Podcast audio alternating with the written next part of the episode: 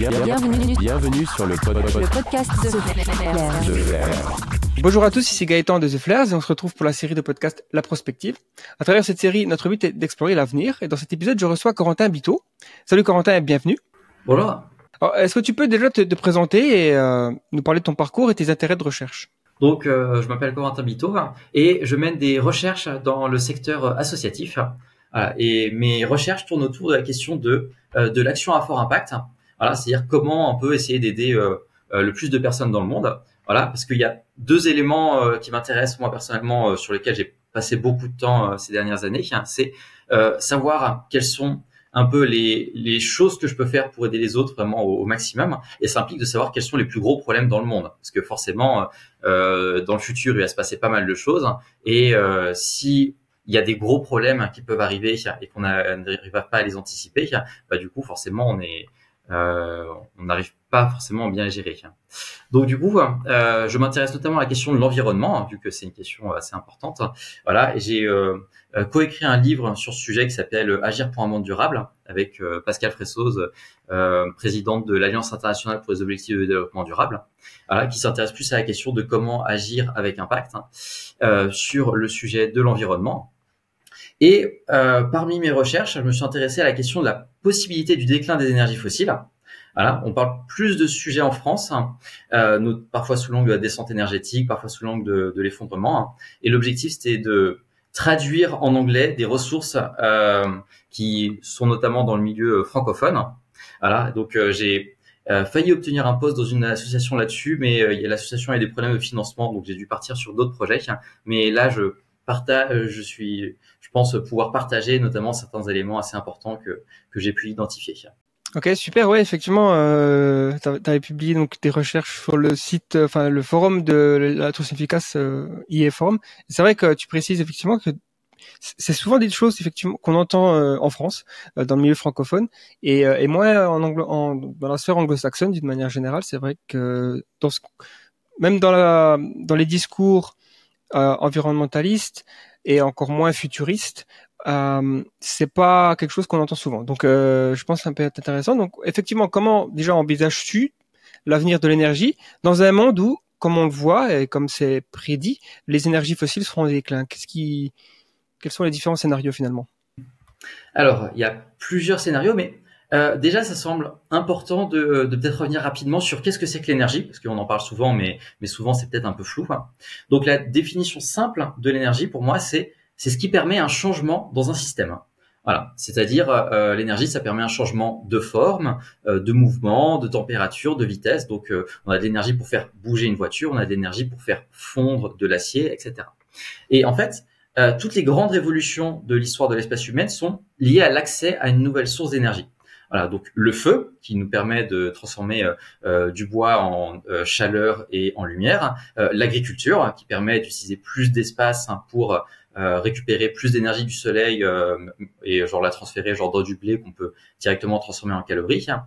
et les énergies fossiles depuis 200 ans qui ont permis véritablement la croissance exponentielle de nos sociétés sur les deux derniers siècles. Euh, ce qui fait que si on passe à côté de l'énergie de notre vision du monde, bah, on passe forcément à côté de, beaucoup de choses. Et du coup, hein, euh, là, juste un exemple pour indiquer à quel point c'est important, hein, euh, c'est que si là, tout de suite, on est en train de parler, c'est parce qu'il y a quelqu'un d'autre qui est en train de, de produire notre nourriture avec l'aide des centaines d'esclaves énergétiques qui sont contenus dans le pétrole. Voilà, c'est-à-dire le pétrole qui permet justement avec euh, les tracteurs, euh, tous les fertilisants chimiques, etc., etc., qui font que au final, il n'y a que 2% de la population française qui travaille dans l'agriculture. Et avant qu'on ait beaucoup d'énergie, bah justement, c'était, euh, il y avait plus de 90% de la population dans euh, qui travaillait notamment au champ. Voilà. Donc, dans le futur, euh, il y a quelque chose d'important à prendre en compte, c'est euh, notre dépendance aux ressources fossiles. Actuellement, on dépend des fossiles à 85%, euh, ce qui est considérable. Voilà, les renouvelables, c'est euh, une portion beaucoup plus faible de euh, de l'énergie pour euh, pour le moment en tout cas. Et il y a plusieurs euh, il y a plusieurs futurs euh, liés à ça parce que inévitablement vu que c'est des ressources finies, elles vont décliner à un moment ou à un autre. La question c'est quand et la question c'est est-ce que euh, les renouvelables seront là entre guillemets euh, à temps pour éviter d'avoir euh, des problèmes à ce niveau-là? Ah, donc il y a plusieurs futurs, moins d'énergie euh, ou euh, plus d'énergie, c'est c'est assez compliqué à estimer. Ok, ok, ouais, c'est une bonne base effectivement euh, de, de, réflexion et euh, il y a un, un, point intéressant effectivement quand tu parles de, du fait que l'énergie c'est la capacité à faire des transformations et que euh, l'histoire de l'humanité et de la civilisation en particulier peut être tracée directement à ça. Il y a un livre intéressant, Énergie de Vlad Zvil ou je sais plus comment il s'appelle, c'est un, je crois que euh, Vaclav Smil. Hein. Ouais, voilà, ouais, Vaclav Smil, euh, qui ben justement va vraiment en détail là-dedans et je recommande aux gens de le lire tout est d'une certaine façon de l'énergie solaire quand on regarde bien, parce que même l'énergie fossile, c'est des plantes mortes qui ont absorbé l'énergie solaire et qui l'ont stockée. Donc tout ce, qu'on fait, c'est le soleil, quoi, qui nous le donne, euh, même la vie hein, en, en, général, quoi. Donc, euh, euh mais du coup, ces, ces énergies fossiles, euh, donc on a euh, les hydrocarbures, hein, le charbon. quelles sont les réserves et pour l'instant, d'après les meilleures estimations, quand est-ce qu'on pense que euh, les énergies fossiles, en particulier le pétrole, atteindra euh, le pic? Ou peut-être que c'est déjà fait hein euh, Bonne question. Alors, du coup, pour le pétrole, il y a évidemment pas mal d'estimations. Hein. Et pareil, je, reprends un, petit peu de recul en fait. Hein. C'est-à-dire que souvent, il y a eu beaucoup de prédictions de on va plus avoir de pétrole qui ne se sont pas avérées au final. Voilà, parce que euh, tout simplement, il y a eu effectivement, il y avait d'autres euh, réserves qui ont été découvertes par la suite. Donc, si on parle de euh, déclin du pétrole, pas de fin du pétrole, mais de déclin du pétrole, faut préciser pourquoi est-ce que là la situation est différente. Et en fait, hein, c'est lié au fait que on a de moins en moins de découvertes de pétrole. Voilà, c'est-à-dire que euh, dans les années 50, on découvrait des champs géants euh, de pétrole en Arabie Saoudite qui en contenaient énormément. Et actuellement, euh, dans les années 2010, on utilise plutôt du pétrole de schiste qui est ultra compliqué à récupérer, euh, qui euh, dans les nouvelles découvertes. En tout cas, voilà, il faut des millions de litres d'eau pour faire de la fracturation hydraulique et, euh, et, récupérer des petits morceaux. Il y a un rendement énergétique dégueulasse. C'est compliqué. Donc en fait, c'est la loi des rendements décroissants. On a pris les meilleures ressources au début et au bout d'un moment, les ressources restantes euh, sont de mauvaise qualité et on en a moins, ça coûte plus d'énergie à extraire, etc., etc. Voilà. Donc actuellement, on utilise 15% de euh, l'énergie extraite par du pétrole pour extraire d'autres sources de pétrole derrière. Voilà. Et euh, j'ai vu des estimations assez intéressantes hein, qui estiment que d'ici 2050, on devrait utiliser la moitié de l'énergie euh, continue euh, dans le pétrole extrait globalement pour extraire d'autres sources de pétrole. Voilà. Donc, en fait, c'est euh, cette contrainte qui pose problème. Donc, quand on regarde le pic du pétrole conventionnel, celui justement euh, classique, on, voilà, on met une paille dans le sol, on récupère. Donc c'est en 2008 que euh, euh, qu'il a eu lieu. Le pétrole de schiste euh, aux États-Unis a compensé le déclin du reste. Ah, la question c'est juste qu'à quand? Et si on regarde la plupart des producteurs de pétrole, ils sont pas nécessairement euh, très bien parti. Il y a l'Arabie Saoudite qui a annoncé son pic en 2027. Euh, ce qui est tout de même assez considérable. Il y a la Russie qui a annoncé qu'ils avaient probablement atteint leur pic en 2019. Et aux USA, il y a beaucoup d'incertitudes, mais euh, le pétrole schiste a l'air assez en bout de course parce que euh, les, les champs euh, déclinent très très vite. Donc il y a des estimations entre 2025 et 2040, mais il y avait un papier récent du président du Shift Project qui estimait qu'on allait probablement atteint le pic du pétrole brut en 2018 et qu'on n'allait probablement pas repasser au-dessus. Ok, donc c'est intéressant parce que c'est vrai que souvent on a on a l'impression que ça c'est devant nous quoi. On nous dit souvent en 2050, c'est une date que j'avais souvent entendue. C'est intéressant de, se poser la question quand on arrive à un point où il faut la moitié de l'énergie qu'on gagne pour ré récupérer une autre moitié ou quelque chose comme ça, euh, là on, on, voit que le rendement il est plus bon et donc euh, et c'est là où Bon, alors on peut on peut se demander donc du coup quels sont les défis euh, qui euh, qui vont euh, se poser pour remplacer ces combustibles fossiles par les énergies renouvelables? Parce que c'est aussi où l'objectif est. Je pense que la plupart des pays regardent vers cet horizon, comme on fait pour pour créer une un remplacement, une transition. On, peut imaginer euh, peut-être qu'il y aura une descente énergétique, mais un rebond après pour repartir de, vers autre chose. Donc, euh, quels sont les, principaux défis là-dessus? Alors, bah, comme j'ai mentionné, euh, on est encore à 85% d'énergie qui est fossile, et ça, c'est un chiffre qui a pas énormément changé au cours des dernières décennies. Bah, notamment parce que, bah, en fait, c'est tout de même assez pratique, euh, les fossiles, même s'il y a des, des pertes de conversion euh, non négligeables. Et en fait, euh, c'est-à-dire que le système, l'écosystème actuel qu'on a au niveau énergétique, voilà, c'est assez complexe. Il a fallu plus d'un siècle pour le bâtir, et il a été construit avec une source euh, très dense en énergie, qui était disponible en quantité abondante et bon marché, avec un accès facile au crédit et euh, voilà des ressources naturelles entre guillemets limitées à l'époque. En fait, comparativement, pour accomplir cette tâche maintenant, l'énergie est comparativement beaucoup plus chère, avec un système financier qui est saturé par la dette euh, et une population plus importante dans un environnement qui se dégrade. Et surtout, ça va être fait très rapidement, en quelques décennies. Donc c'est vraiment, un, il y a à peu près tout le monde qui considère que c'est un, défi véritablement majeur.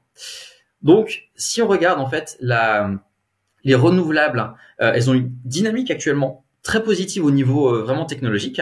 Voilà, c'est-à-dire si on regarde le solaire et l'éolien par exemple, euh, le solaire, il y a une diminution de prix de 90% sur les dix dernières années. Donc, mine de rien, il y a des progrès qui se réalisent et passer au solaire permet de réaliser des gains d'efficacité. Euh, le problème, en fait, c'est qu'il y a plein de choses.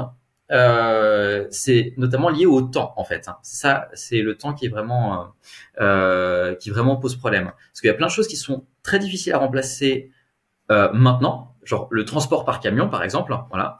Euh, si on regarde autour de nous, là, tout ce qui est tout ce qui est chez moi, par exemple, tout ce qui sort de l'usine, ça a été transporté par un camion à un moment.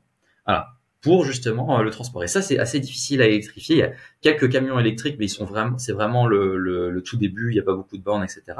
Euh, pour les hautes températures, pour l'industrie, euh, bah, actuellement pour le ciment et l'acier, il y a que l'hydrogène et la biomasse hein, qui peuvent générer des très hautes températures. Et pour les plastiques, euh, bah, euh, parce que mine de rien, les plastiques sont dérivés du pétrole, bah, bioplastique, voilà, c'est aussi une faible euh, portion de ce qui est fait actuellement. Et donc tout ça, pour changer tout ça, en fait, il faudra beaucoup de temps euh, avec des améliorations technologiques, on peut éventuellement l'envisager, mais si l'horizon euh, de déclin des fossiles est proche, euh, ça peut véritablement poser problème. Enfin, historiquement, on, a, on, a, on constate en tout cas évidemment c'est le défi plus important peut-être de la civilisation humaine depuis le début. Enfin, en tout cas, il y avait quand même peut-être des, des, des, différents défis dans l'histoire, non qui n'étaient pas nécessairement liés à l'énergie, mais là, par rapport à l'énergie, euh, je sais pas, par exemple, en général, effectivement, quand on regarde quand une, une, une, une, une source d'énergie ou quelque chose baisse, soit on réduit la consommation, soit on augmente la production, soit on améliore l'efficacité, ou alors on passe à une alternative. Par exemple, dans l'histoire, bon, il y a eu euh, il y a différentes choses. C'est pas nécessairement lié à l'énergie, mais on a le, le, le, le, charbon qui a remplacé le bois en Angleterre euh, au XVIIIe siècle, le kérosène qui a remplacé l'huile de baleine. D'ailleurs, c'est intéressant parce que les baleines, si on faisait des prédictions à l'époque sur le, le futur de, de, de, de la lumière ou dans les villes par exemple les gens se diraient il y a de plus en plus de gens qui vivent en ville il va falloir de plus en plus de graisse de baleine et il n'y a plus assez de baleines comment on va faire? Bon on a trouvé une autre solution et euh, les ampoules électriques ont remplacé le kérosène par la suite le plastique a remplacé euh, ce qu'on utilisait à certaines époques l'ivoire ou autre. Euh, qu'est-ce qui aujourd'hui finalement, est-ce est que ce discours-là, il, il, marche toujours? On pourrait toujours se dire, euh, on trouvera autre chose, on fera mieux avec euh, différentes euh, solutions alternatives, hein, parce que c'est là-dessus qu'on qu part, ou est-ce que fondamentalement il y a un mur euh, assez important, une sorte de, de plafond de verre qu'on peut pas vraiment franchir ce, durant ce siècle? Alors c'est évidemment euh, très compliqué à très compliqué à prédire parce qu'il y a en fait il y a comment dire, la situation là où elle est potentiellement euh, euh, difficile à prédire, c'est justement au niveau des qu'est-ce qui peut remplacer véritablement. Voilà. Et donc effectivement, toutes les prédictions euh, précédentes qui ont été faites sur le pétrole, euh, bah ça passait à côté sur le fait qu'il y avait des potentiels remplacements. Voilà, il y a eu plus d'investissements euh, pour dans euh, la recherche de nouvelles sources de pétrole, etc. Ce qui a permis de de gérer la situation. Voilà. La difficulté en fait, c'est la vraiment le fait, euh, le manque de d'alternatives visibles, facilement accessibles. C'est encore la loi des, des rendements décroissants. Donc le pétrole de schiste, euh, par exemple, euh, c'était mine de rien assez improbable, par exemple, que ça euh, que ça euh, puisse permettre une substitution assez large parce que ça n'a pas du tout été rentable au final et il a fallu beaucoup de, euh, ça a beaucoup profité justement des, politiques euh, de soutien à l'investissement d'après la crise de 2008 voilà et sans ça c'est improbable que ça aurait pu avoir lieu et euh, si on regarde les alternatives au niveau des, des renouvelables, actuellement, en fait, c'est possible qu'il puisse y avoir des remplacements.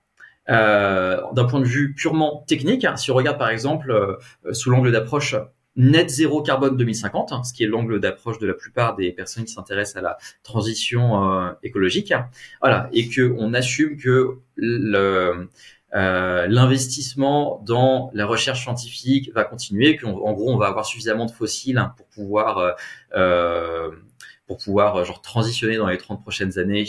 Bah du coup, effectivement, il y a moyen d'être plutôt positif. Moi, la question qui me pose, c'est s'il y a des contraintes d'approvisionnement, euh, quelles sont les euh, quelles sont les conséquences que ça peut avoir véritablement à court terme sur le système économique? Et euh, l'histoire de on s'est toujours adapté et pas nécessairement euh, euh, pas nécessairement applicable. En tout cas, il faut la question de bah, combien de temps est-ce qu'il faut pour s'adapter en fait? Et c'est ça qui me pose question. Ouais, je pense que c'est vrai que c'est un, un bon point. On peut parler aussi peut-être rapidement de du coup l'impact d'une baisse des ressources énergétiques sur la croissance économique globale et pourquoi ce serait euh, une mauvaise chose euh, si on a une descente énergétique. Alors peut-être pas aller en détail dans les conséquences sociales et tout ça, on en parlera un peu plus tard, mais juste peut-être sur l'impact euh, économique. pourquoi pourquoi déjà le, le- le- les énergies fossiles sont autant liées à la croissance du, GDP PIB. Le PIB. Donc euh, effectivement, il y a donc il y a un lien entre l'énergie et le PIB qui au niveau mondial est très fort. Voilà, les, papiers que j'ai vus semblaient indiquer que c'était une relation plus forte que entre le PIB et le capital ou le PIB et le travail, qui sont considérés comme euh, les sources d'origine du PIB par euh, l'économie euh, classique. Voilà. Donc à noter que les gains d'efficacité énergétique sont aussi très importants.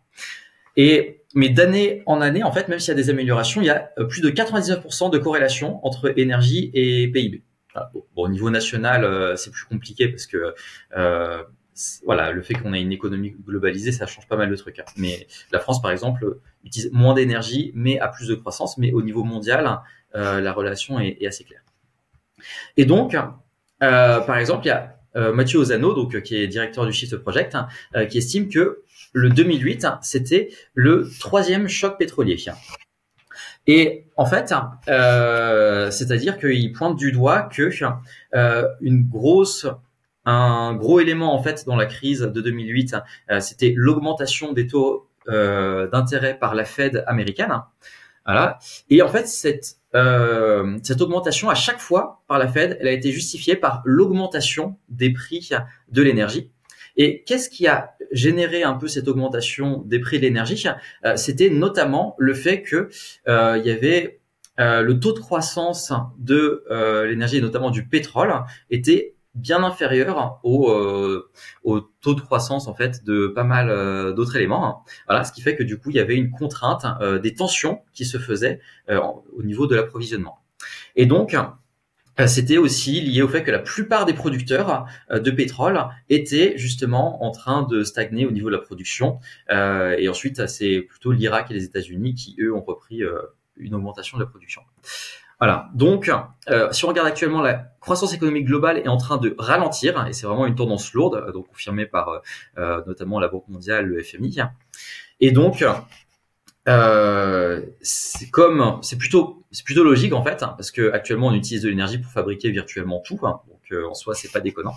Euh, et donc voilà, c'est toujours cette question de si jamais il y a un déclin euh, soutenu, on va dire, de l'énergie, ça semble plausible à minima euh, d'estimer que ça peut être accompagné d'une récession également qui peut durer plutôt longtemps. Allons, allons dans le dans les scénarios euh, les plus, on va dire, euh, enfin les conséquences qui qui, plaisent pas, hein, on va dire, euh, à tout le monde. C'est-à-dire que si on a une descente énergétique, donc un déclin, un, déclin qui, se prolonge et, et que il y a plusieurs décennies qui se passent où on a de moins en moins d'énergie, quels sont l'impact donc sur la société, sur l'économie?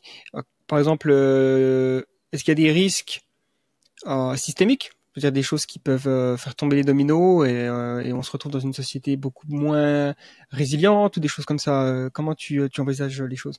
Ouais. Alors donc c'est effectivement un scénario qui est potentiellement assez inquiétant. hein. En fait, euh, c'est lié notamment à la dynamique de la dette et de l'investissement. C'est-à-dire que euh, la dette, ça repose sur la promesse qu'on aura plus d'énergie et de matériaux dans le futur. Pour fabriquer des biens.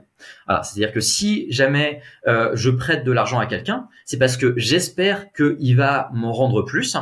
Et euh, en fait, dans une économie en croissance, bah c'est plutôt facilité.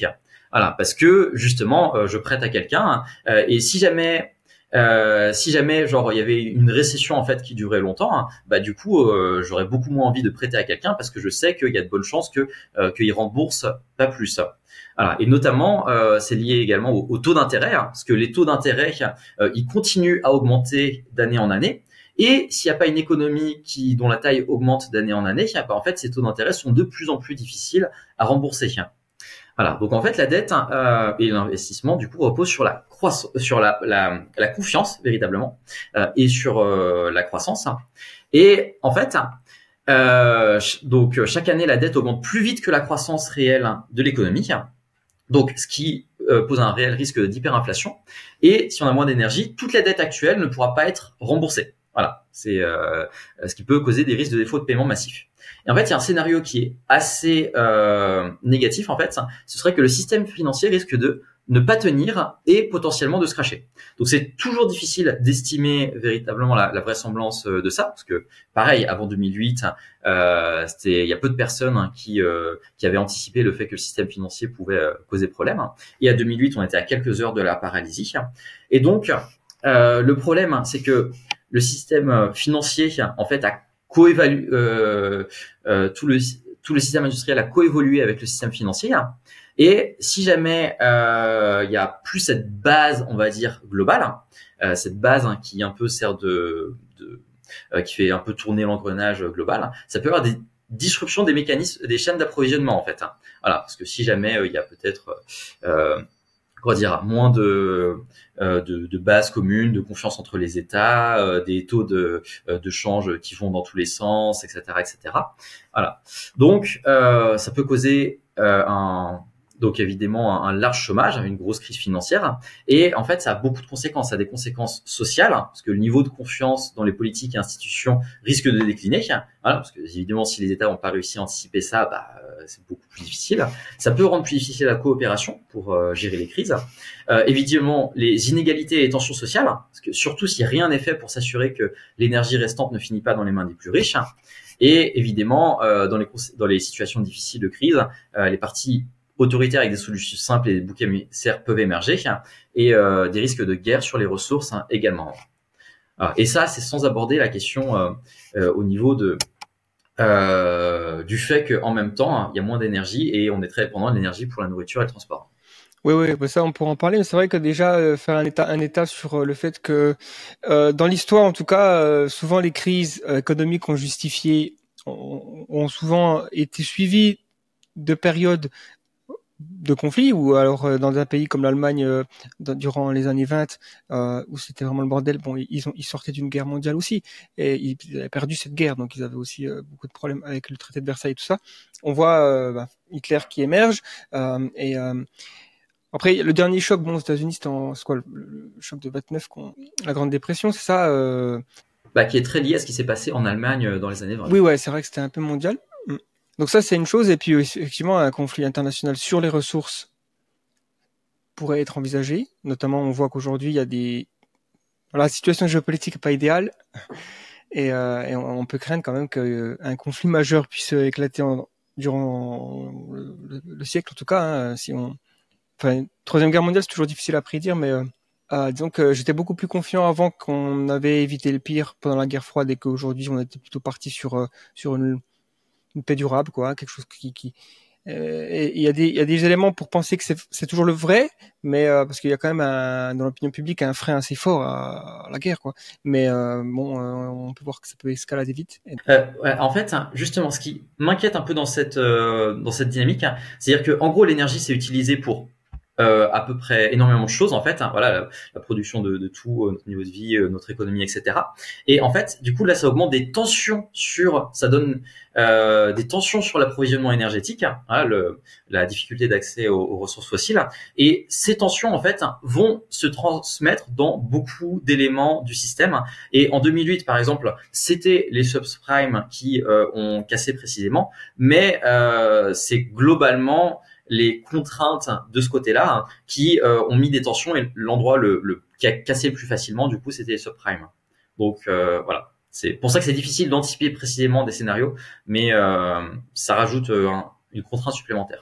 Ouais. Est-ce que par hasard tu sais s'il y a des aujourd'hui des pays qui sont, on va dire, dans des disputes territoriales où dans ces territoires il y a des ressources primaires d'énergie très importantes, par exemple le pétrole ou le gaz,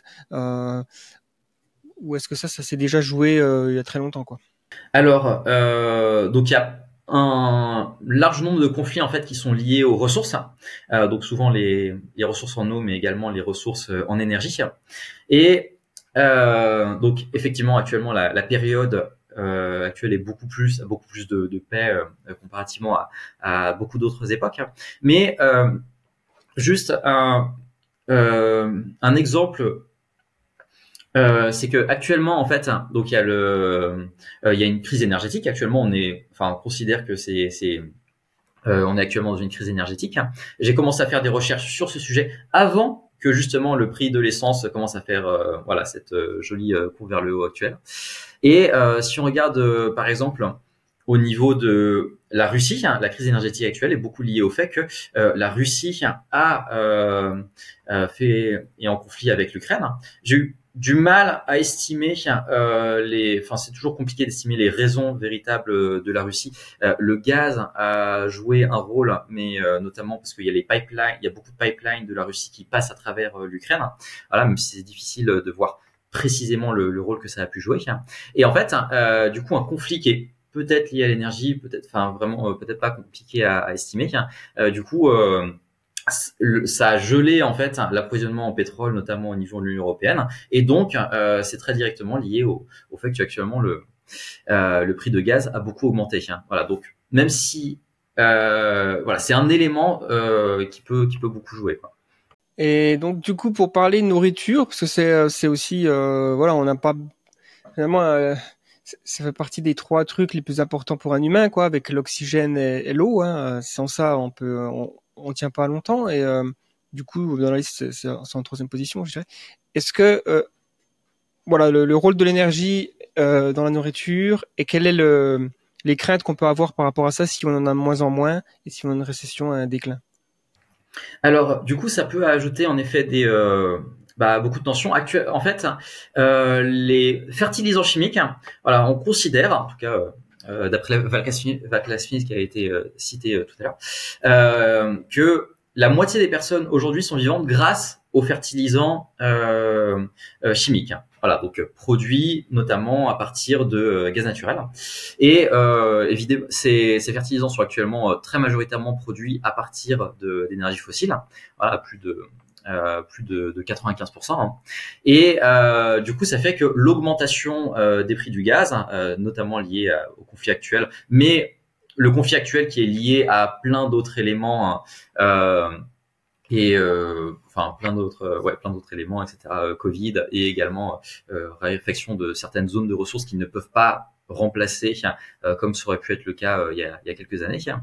Et du coup, euh, ça fait que augmentation des prix du blé, ce qui fait que voilà, ça a beaucoup de conséquences beaucoup de conséquences assez négatives. Euh, il y a quelque chose d'important euh, à prendre en compte, euh, c'est le fait que actuellement il y a beaucoup de nourriture qui est tout simplement gaspillée ou mal gérée. Voilà, donc actuellement on utilise un tiers des céréales pour nourrir donc des agneaux de ferme, voilà, euh, ce qui est euh, assez clairement euh, assez clairement inefficace.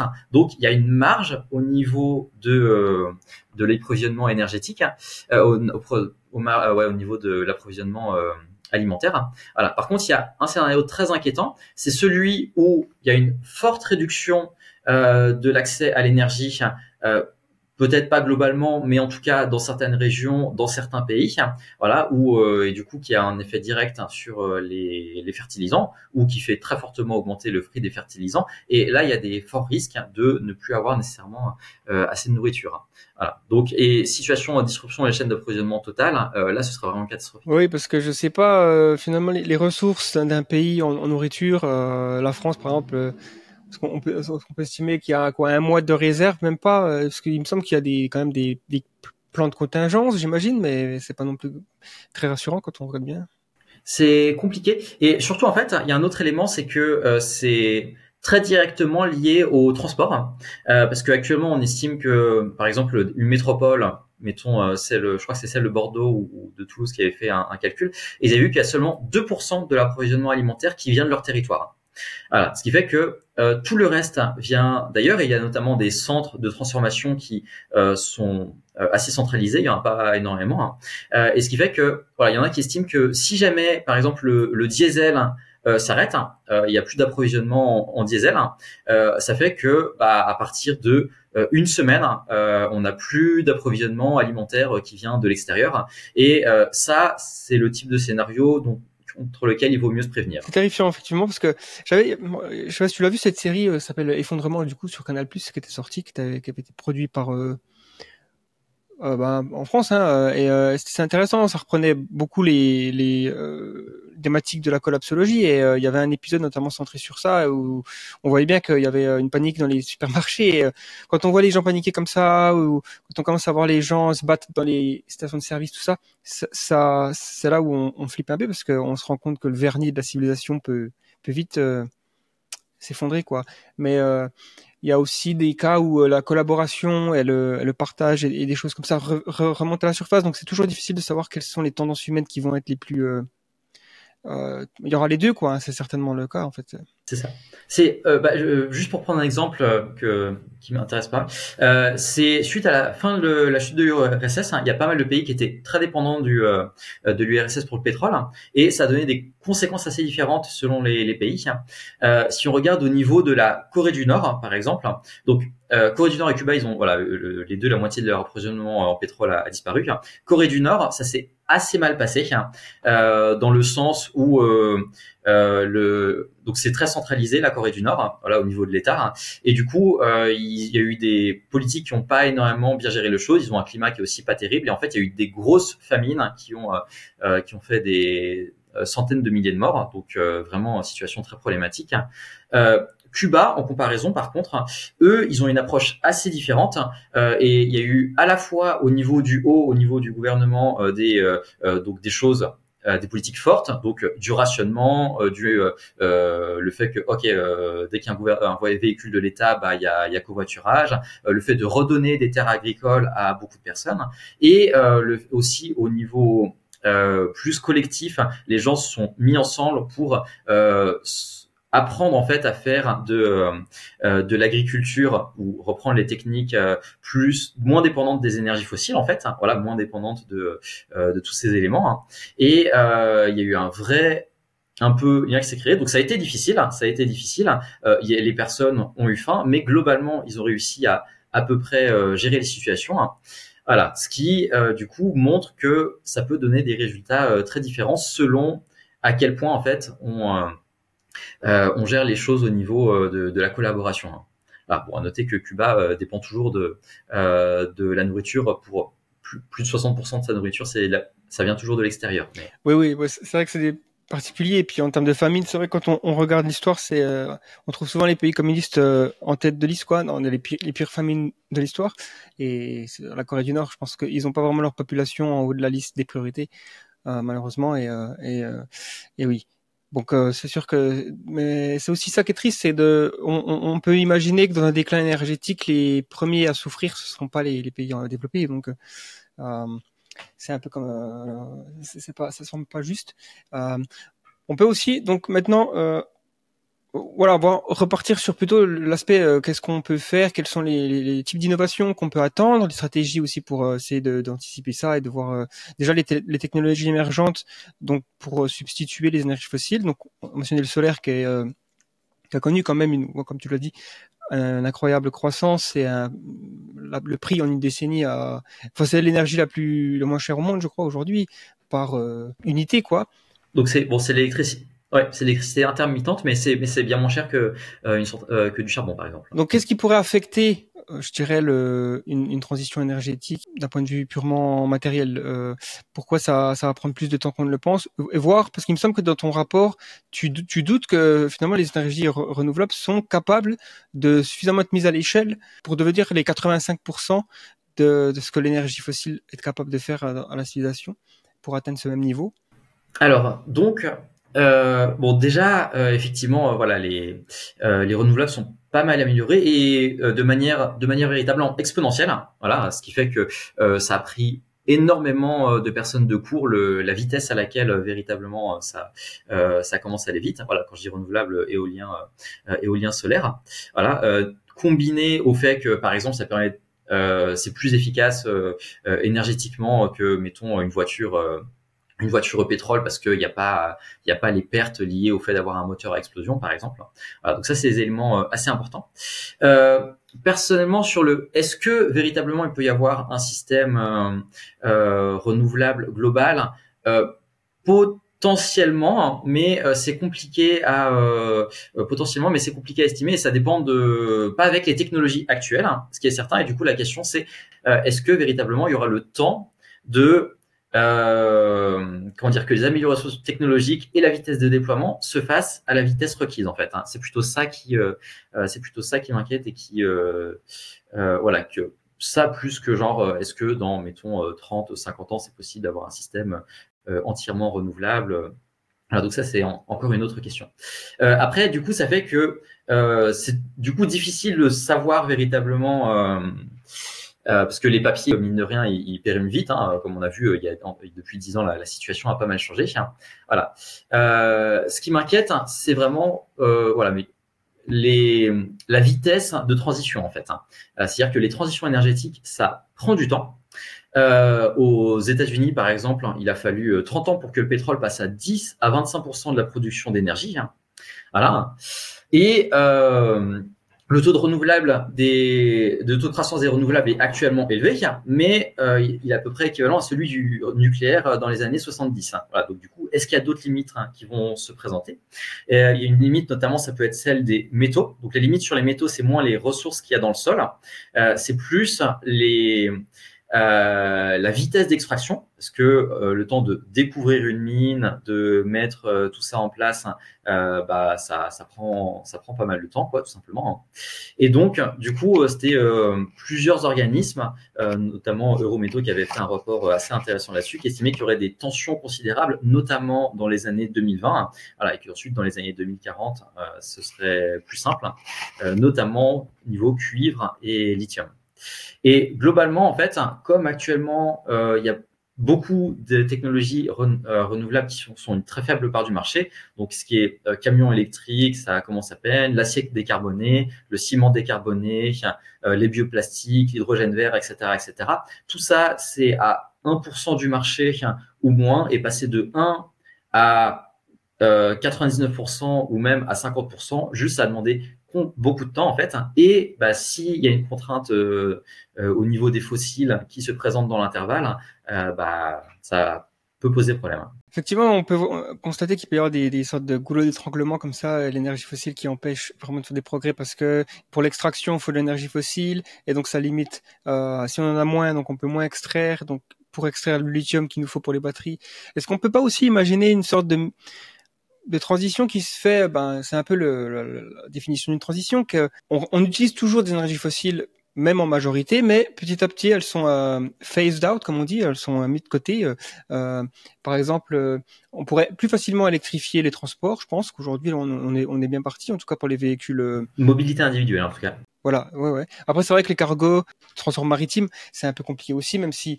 on voit toujours des, euh, des, des, des, des choses dans les recherche et développement. euh, Il y, a des, il y a des solutions, il y a des entreprises, des startups, il y a plein de trucs qui émergent, qui coulent euh, l'année d'après, mais, mais au moins il y a des tenta- des tentatives qui sont faites.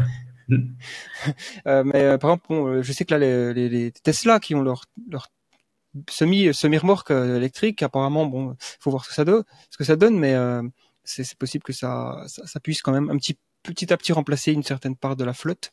En plus, c'est peut-être possible que ces trucs-là conduisent tout seuls.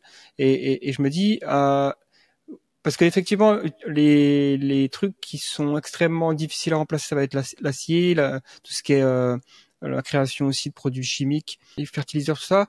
euh, l'acier, le, le ciment, ça, ça aussi c'est compliqué. Donc euh, électrifier ça par exemple ou, ou trouver des autres alternatives, ça va prendre plus de temps. Mais déjà si on peut faire une partie du chauffage, une partie de des voitures, des transports, euh, déjà du, fret routier, ce serait une bonne chose. Parce qu'il y a des gens aussi, j'entends des fois dire qu'on n'aura pas assez de ressources matérielles, carrément physiques, on pourra pas, il n'y a pas assez de, lithium sur Terre. Est-ce que ça c'est un mythe ou euh, est-ce qu'il y a du vrai là-dedans? Euh, Alors de ce que j'ai vu. Euh, c'est là encore c'est une histoire de, de rendement décroissant. C'est-à-dire que lithium, on est au début euh, de la dynamique d'extraction, donc il reste pas mal de choses à découvrir, euh, ce qui fait que dès qu'on prend les ressources d'une année et que euh, les, choses découvertes d'une année et qu'on regarde est-ce qu'il y a assez, bah non, il n'y a pas assez, mais en fait euh, les ressources elles ont augmenté l'année d'après. Donc c'est plus intéressant de regarder ça pour des, matériaux plus matures comme le cuivre par exemple. le cuivre, il y a 100 ans, on arrivait à trouver genre des, des, trucs de 3 tonnes de cuivre d'un coup. C'était plutôt rare, mais voilà. actuellement, ce qu'on qu mine dans une mine de cuivre, c'était considéré de, de, comme ce serait considéré comme de la poussière à l'époque. Hein. Voilà. Donc, euh, la, il y a une contrainte en fait au niveau des minerais qui est plus au niveau de l'énergie, euh, c'est-à-dire que ça demande de l'énergie pour extraire genre de la poussière et l'utiliser en cuivre, euh, enfin et la transformer euh, en cuivre, la voilà prendre plein de tonnes de terre, etc. transmettre tout ça. Et du coup, que tant qu'on a de l'énergie qui augmente, on peut avoir des approvisionnements en métaux qui augmentent. Voilà. Mais du coup, s'il y a une contrainte à la fois sur l'énergie et euh, les métaux en même temps et que les deux deviennent de plus en plus difficiles à extraire, euh, là par contre ça peut euh, ça peut poser problème. Voilà, c'est plutôt là que la contrainte se trouve. Ouais. Donc c'est oui, ça, ça paraît logique, effectivement. Voilà. Euh, juste pour un point sur les Tesla semi. Euh, alors, en fait, c'est comme les nouvelles choses, en fait, bah, ça prend du temps avant de d'atteindre 1% du marché, puis 10% du marché, puis 25% du marché, puis 50, etc., etc. Et les Tesla semi, de ce que j'ai compris, on n'a toujours pas euh, spécifiquement euh, le prix. Je crois que l'autonomie est genre de type 300, 400 km, alors que pour un camion normal, euh, serait considéré comme beaucoup mieux, genre à 600, 800. Il n'y a pas beaucoup de stations de recharge et ça prend euh, 12 heures à recharger. Donc du coup, il y a des contraintes qui, avec de la meilleure technologie, peuvent peut-être s'améliorer, mais euh, et ça prend du, ça prend du temps. Quoi. Hmm. C'est ça, effectivement, on, on constate euh, il y a des choses euh, positives dans les véhicules électriques et des choses moins moins positives. Après, il y a aussi des, des recherches dans des meilleurs simplement des meilleurs types de batteries ou des batteries qui seraient à, forte densité énergétique qui pourraient être rechargées euh, parce que c'est aussi le problème si tu veux recharger ton ton semi-remorque il faut que ça prenne euh, 10 minutes quoi pas euh, pas 8 heures et donc là aussi il y a, des choses avec le graphène il y a des choses avec l'aluminium des batteries des batteries solides. Des choses qui sont faites mais qui sont pas encore évidemment commercialisées. Euh, mais au moins on, sait que en fait les lois de la physique nous autorisent à, faire ça quoi. C'est ça qui est, intéressant toujours. Le côté optimiste on va dire. On peut toujours se dire bah, les lois de la physique euh, elles permettent ça et ça et ça. Et donc du coup si on se dit on veut être une civilisation qui dépend entièrement des renouvelables oui effectivement c'est possible euh, c'est pas dit qu'on on coche, on coche les cases parce qu'effectivement c'est le chemin qui est la destination en tout cas on peut on peut certainement se dire qu'elle est, elle est possible mais le chemin pour pour y aller et puis difficile. Ouais. C'est ça. Bah après, la question de faire une civilisation, euh, en fait, c'est très difficile déjà de même la civilisation industrielle actuelle et il y a beaucoup d'éléments euh, assez euh, assez compliqués quoi. Genre, en fait, là, genre rien que que ça euh, ma montre, euh, je n'ai pas la moindre idée de comment est-ce qu'elle est fabriquée en fait, hein, parce que ça dépend d'énormément d'éléments que euh, le rien que le, le plastique en fait, hein, ça euh, c'est d'une complexité, euh, c'est une complexité folle à mettre en place. Hein. Et euh, comment remplacer le plastique à très large échelle, hein, ça c'est vraiment quelque chose pour lequel on n'a pas nécessairement de, de bonne réponse. Hein. il y avait un rapport de, de l'Agence internationale de l'énergie qui estimait que pour remplacer le le, ce qui est fait actuellement euh, euh, en, en, le, le, pétrole qui est utilisé dans la pétrochimie, hein, il faudrait la moitié de la biomasse renouvelable, hein, genre euh, qu'il y a dans le monde, ce qui est gigantesque, hein, sachant qu'on utilise une, une, large partie de ça pour euh, l'agriculture, pour l'énergie, etc., etc. Donc c'est euh, il y a des vraies interrogations, mais c'est des interrogations que je vois plus en mode euh, long terme. Et euh, voilà, c'est encore euh, d'autres questions. Ouais, le plastique, c'est vrai que je m'y suis jamais vraiment trop intéressé. Effectivement, c'est un peu le produit miracle du XXe siècle, mais euh, bon, c est, c est, c est, on voit le problème, quoi. Juste à titre indicatif, j'ai une liste de choses qui sont faites à partir de plastique, et il y a genre les vêtements là, il y a le goudron, il y a les pneus, il y a les ordinateurs, les tentes, les téléphones les pesticides, euh, les antiseptiques, l'aspirine, euh, beaucoup d'emballages, les frigos, les ancres, les moustiquaires, etc. Il y a énormément de trucs qui utilisent du pétrole, euh, ce qui fait que, et ça c'est un élément souvent, souvent négligé. Donc après, sur la question de est-ce qu'on peut pas, voilà, il y avait, je reviens sur la question de tout à l'heure hein, sur le est-ce qu'on peut pas euh, remplacer certaines choses, phase out certaines énergies fossiles pour euh, remplacer d'autres choses. Donc oui, enfin en tout cas c'est la, la, dynamique qui est faite actuellement. Et genre au niveau de euh, l'essence par exemple, l'essence pour les voitures, euh, du coup c'est tout à fait un, un quelque chose d'envisageable et, et, même de plausible. Après, quelque chose qui euh, complexifie ça, c'est que dans le pétrole, en fait, on extrait plusieurs éléments qui sont assez différents. Euh, C'est-à-dire que euh, c'est-à-dire que dans une raffinerie, on va euh, diviser le pétrole brut en différents sous-parties qui seront utilisées pour soit du plastique, soit de l'essence, soit du diesel, soit du, euh, bitume, etc., etc. Et en fait, la portion qui est dédiée à l'essence pour voiture, c'est pas la portion qui est dédiée au diesel pour euh, euh, le transport lourd et pour les camions. Euh, ce qui fait que bah nécessairement en fait euh, il peut y avoir une, euh, une incohérence de, de ce côté-là. Donc après euh, remplacer le diesel, genre le fuel, enfin non, remplacer le, le, fuel par exemple dans, dans le chauffage, par contre ça c'est actuellement en cours et c'est plus rentable. Non, il peut il peut y avoir une, une vraie possibilité de, de ce côté-là.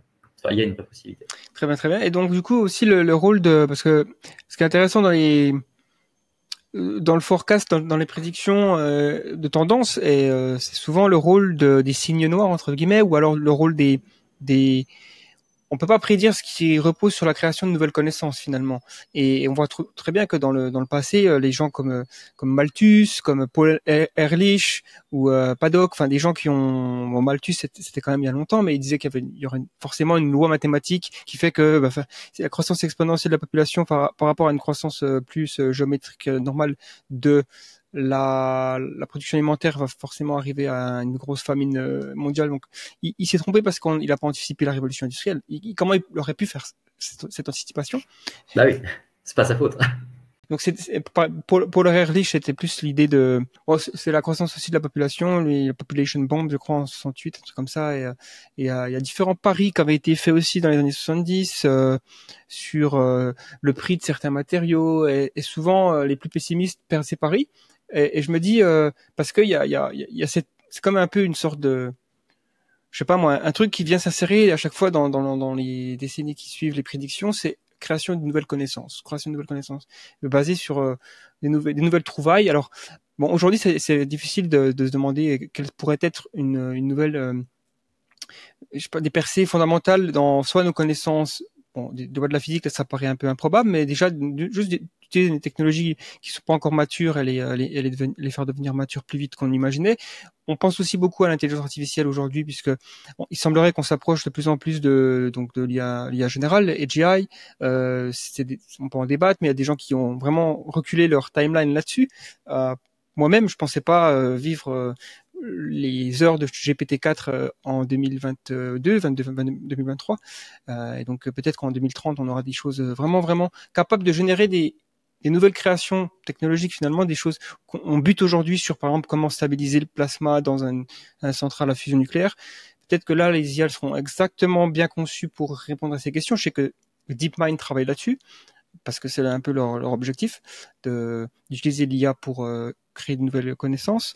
Et, euh, et donc c'est là où je me dis bon, il y a de l'espoir. Hein, on peut toujours se dire ok, peut-être que l'IA va. C'est pas non plus une sorte de de truc miracle, hein, c'est pas le saint graal, mais euh, en tout cas ça pourra très bien contribuer parce que si le but c'est d'automatiser l'intelligence, euh, vu que tous ces problèmes-là ils sont quand même fondamentalement liés à un manque de d'idées quoi de, de, de, nouvelles idées sur comment faire ceci ou cela on pourra automatiser ce processus de découverte d'idées. Peut-être que euh, ça nous aidera. Alors je sais pas comment tu places toi ces, ces choses là dans tes dans tes modèles et dans ta réflexion? En gros c'est quelque chose d'assez important là sur les, les dynamiques les dynamiques précédentes parce que bah, prédire le futur, c'est juste, c'est juste très compliqué, quoi. C'est genre, euh, voilà, euh, les, les, optimistes n'ont pas du tout prédit euh, la crise financière de 2008. Enfin, assez rarement. Euh, voilà, les, euh, euh, les pessimistes ont, il y a beaucoup. Voilà, bon, j'aime pas ce terme optimiste, pessimiste, mais en tout cas, il y a quelque chose qui est très important à prendre en compte en fait, hein, c'est les possibilités, on va dire, d'amélioration et notamment les euh, exponentielles. Voilà. Euh, c'est-à-dire que euh, euh, c'est-à-dire que voilà, quand on prédit genre je sais pas un pic du pétrole quand on est dans les années 1970, euh, bah du coup il faut euh, faut regarder les, les découvertes précédentes en fait et regarder qu'est-ce qui est possible comme découverte en plus. Voilà. Et des fois il y a des découvertes que personne n'aurait nécessairement anticipé, genre le pétrole le schiste par exemple, genre c'était vachement improbable dans les années euh, dans les années 2010 par exemple. Voilà, parce que juste c'était pas très rentable au final. Euh, donc du coup, il y a effectivement des possibilités de ah tiens au final euh, il y, a, y a ça qui marche, il y a ça qui marche, il y a ça qui marche. Euh, la question c'est qu'est-ce que est-ce que c'est une bonne idée de tout parier sur ok on va trouver un truc dans le futur. Voilà et je suis pas tout à fait certain que ce soit le truc en fait. Je suis plus en mode ok il y a des scénarios où ça se passe euh, ok, il y a tout qui se passe comme on le souhaite. Hein. Il y a des scénarios où ah non, ok, là effectivement ça se passe mal. Qu'est-ce qu'on fait véritablement pour empêcher ce genre de scénario d'arriver? Plus en mode, euh, plus en mode euh, euh, canot de sauvetage.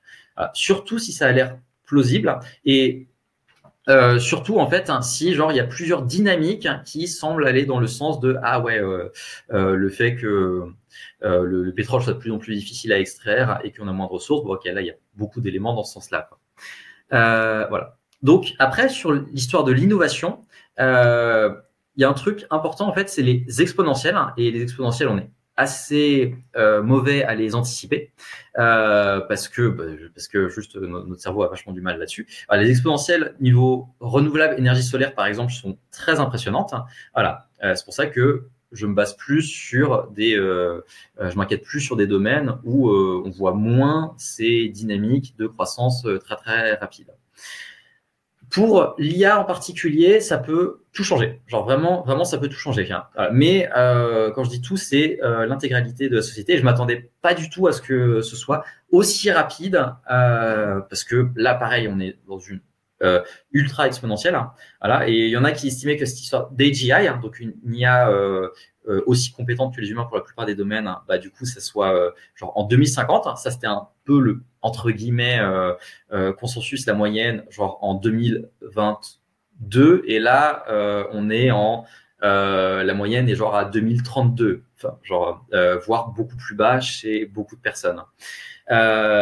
donc, ça peut euh, changer l'intégralité des choses, notamment en fait, ça peut changer au niveau de la euh, croissance économique, hein, parce que quelque chose qui m'inquiète beaucoup en fait, hein, c'est euh, c'est moins est-ce que on a plus d'énergie ou quelque chose comme ça, mais c'est plus quels sont les impacts sur la croissance économique et sur la stabilité de nos sociétés.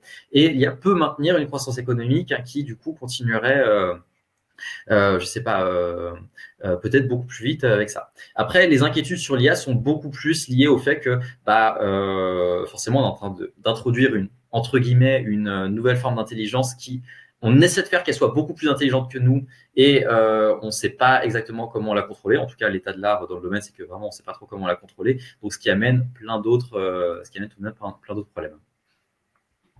Donc tout, dépend du timing en vrai. Tout dépend du timing entre les, différentes dynamiques. Qu'est-ce qui arrive en premier Oui, et puis c'est vrai que se reposer sur une intelligence artificielle générale alignée aux valeurs humaines pour résoudre les problèmes d'énergie qu'on va avoir ce, ce cycle-là, c'est quand même euh, un sacré risque parce que je me dis déjà, euh, on ne sait pas comment aligner une IA. Aujourd'hui, il y a beaucoup de gens qui, qui, qui se grattent la tête quand même. Et euh, il y, a, y a des, un pan de la, de la recherche qui est vraiment dédié à ça et beaucoup de pessimisme dans ces domaines. Mais il y a aussi euh, voilà le, le fait que ça peut pas non plus être un lapin qu'on sort du chapeau quoi par magie. Il faut, faut, que ça soit et, et on peut pas. Je pense que c'est une bonne approche de, se, de, de, plutôt essayer de prévoir ce qui pourrait mal aller pour euh, créer de la résilience et être surpris par les bonnes choses, être surpris que évidemment, être surpris que, le, par exemple, l'Union soviétique s'est effondrée sans, sans troisième guerre mondiale. C'est en fait, c'est effondré dans le. Je pense pas qu'il y avait un meilleur scénario que celui qu'on a vécu, quoi, finalement. C'est là que je me dis des fois, est-ce qu'on vit dans une simulation ou pas Parce que comment on aurait pu empêcher euh, les États-Unis et l'URSS de se foutre sur la gueule euh, en 1960, par exemple Après la crise du Cuba, là, c'était euh, tout le monde imaginait que, ben voilà, c'était presque garanti, quoi, que il y aurait une troisième guerre mondiale. Et l'URSS s'est effondré sans sans gros problème. Il y a quand même eu probablement des il y, a quand même, c'est une tragédie pour beaucoup de gens qui l'ont vécu, mais euh, enfin, ça aurait pu être beaucoup plus, plus important. Et on peut dire, on peut dire qu'on peut saluer d'une certaine façon le leadership euh, de l'Union soviétique qui s'est, s'est juste retiré, quoi. Qu'il y a beaucoup dans l'histoire euh, des, des gens au bout du rouleau, des grands, des grands leaders, des, des empereurs ou des rois qui, euh, qui avaient tout, en gros, qui avaient perdu, et eux, ils ont redoublé quitte à sacrifier toute leur population. D'ailleurs, c'est ce qu'Hitler a fait à la fin de la Deuxième Guerre mondiale. Il savait très bien que c'était fini il a quand même euh, demandé aux enfants de Berlin de, tuer le, enfin d'empêcher les Russes de ralentir la progression, sachant que c'était euh, fini. Quoi. Donc c'est là où on voit la perversion de, certains leaders et pour dire que l'URSS non ils, ont quand même choisi la, voie la plus euh, paisible donc ça c'est cool et donc voilà ça montre effectivement qu'on est difficilement capable de toujours prédire l'avenir c'est ça c'est personnellement en fait je suis plus ce qu'on appelle il y a en gros, il y a différents types. Il y a, l'optimisme ou pessimisme qui sont passifs hein, ou l'optimisme ou pessimiste qui sont actifs. Euh, quand on est optimiste, passif, on est en mode ouais c'est bon, tout va bien se passer, t'inquiète. Pessimiste, euh, passif, euh, bon de toute façon tout est fichu, il y a rien à faire. Et je trouve que c'est pas très utile en fait. Hein. ce qui est utile, c'est plus soit d'être pessimiste actif, ok je pense ça va se passer, mais il y a moyen de mitiger, donc je vais quand même agir. Ou optimiste actif, c'est plus mon truc, genre ok il y a des scénarios qui sont genre bien meilleurs mais vraiment, il faut euh, travailler fortement pour euh, euh, qu'il puisse, pour qu'il puisse se mettre en place. Voilà. Après, après, il y a la question de est-ce que l'humanité se débrouillerait bien avec une énergie infinie? Et je suis pas sûr que ce soit véritablement euh, nécessairement le euh, le cas parce que bon en fait plus on a d'énergie plus on a la capacité genre à euh, accidentellement causer des trucs qui causent énormément de problèmes comme bah, comme une IA non alignée par exemple et je, je suis pas sûr qu'on a la sagesse de en gros, l'énergie, c'est du pouvoir, et je suis pas sûr qu'on ait la sagesse pour gérer une telle quantité de pouvoir. Mais bon, ça, c'est une autre. ouais, on y reviendra peut-être à la fin de notre conversation, mais c'est vrai que, bah, déjà, pour, pour bah, du coup, peut-être qu'est-ce qu'on pourrait faire du coup si on est euh, un pessimiste actif, euh, comment on anticipe et on, essaie d'atténuer les impacts négatifs d'une éventuelle descente énergétique au, quotidien par exemple, qu'est-ce que les gens peuvent faire? Alors au quotidien, donc du coup il y a euh, plusieurs. oui, là, on regarde plus au niveau individuel, hein, parce que bon, au gouvernement, pas convaincu qu'ils écoutent, même si le Shift Project est déjà en contact avec le ministère des Armées, hein, ce qui est assez intéressant. Voilà. donc, il y a plusieurs euh, il y a plusieurs éléments. Hein. Euh, au niveau de la, donc de la résilience, voilà, il y a plusieurs choses qui peuvent être en place au niveau, par exemple, territorial. Euh, et là, donc notamment faire en sorte d'avoir un cadre de vie en fait, son territoire qui est moins vulnérable à de potentiels chocs hein, qui peuvent arriver, voilà, des chocs énergétiques, mais potentiellement également écologiques ou financiers ou etc. etc. Voilà, et donc du coup être moins dépendant de chaînes d'approvisionnement qui sont à travers euh, toute la planète, donc au niveau de, de l'approvisionnement en nourriture, ce qui implique par exemple de euh, potentiellement voilà euh, faire des stocks ou développer plus des sur les besoins de base en fait hein, des, filières plus courtes. Voilà, donc je suis pas le meilleur là-dessus. Je, conseille, je conseille la, la conférence de Arthur Keller, les grands défis de notre temps, qui parle mieux des des actions ou des ressources qu'il peut y avoir sur sur ce sujet. Et pour ceux qui parlent anglais, il y a notamment le site resilience.org, resilience.org, qui est une ressource euh, de, qualité aussi sur, sur ces questions. Après, je pense qu'au niveau individuel, de manière générale, euh, on est beaucoup plus efficace en, euh, dans une dynamique collective que dans une dynamique plus faire des choses de notre côté. Et euh, souvent, ce sont les associations qui permettent de euh, d'agir sur ces questions-là. Et donc, évidemment, il y a le Shift Project, donc euh, soutenir le, le Shift Project qui, du coup, dépend beaucoup des bénévoles parce que c'est une des rares organisations qui, qui essaie beaucoup de, de, prendre en compte un peu ces, ces questions. Voilà. Euh, au niveau plus international, il y en a une qui m'intéresse qui s'appelle AllFed, euh, qui s'intéresse donc elle plus au risque euh, systémique hein, euh, de qu'est-ce qui se passe s'il y a une grosse catastrophe qui pose problème sur les chaînes d'approvisionnement.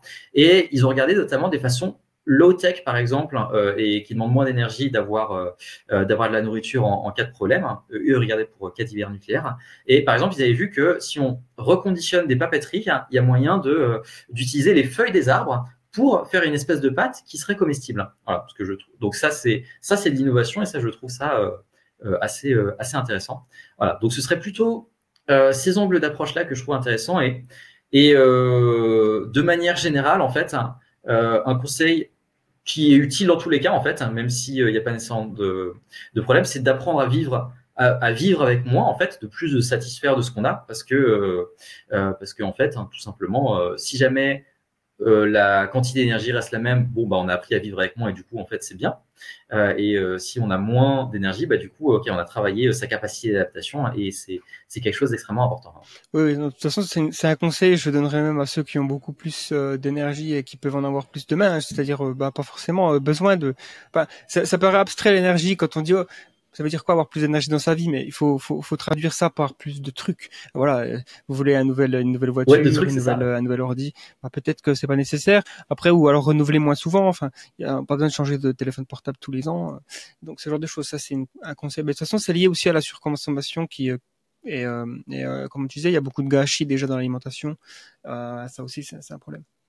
Être plus modeste peut-être. C'est ça. En fait en fait si si on regarde actuellement en termes de, de consommation énergétique, euh, on a énormément d'énergie, on est extrêmement riche en énergie en fait, hein, ce qui fait que euh, un Français moyen peut peut-être diminuer de euh, peut-être un tiers ou la, ou la moitié, et quand même être dans une situation où on est très heureux parce que en fait, en fait, si on regarde peut-être le, le dans les années 60 ou 70 par exemple, ce serait peut-être plus proche de ce niveau de consommation d'énergie.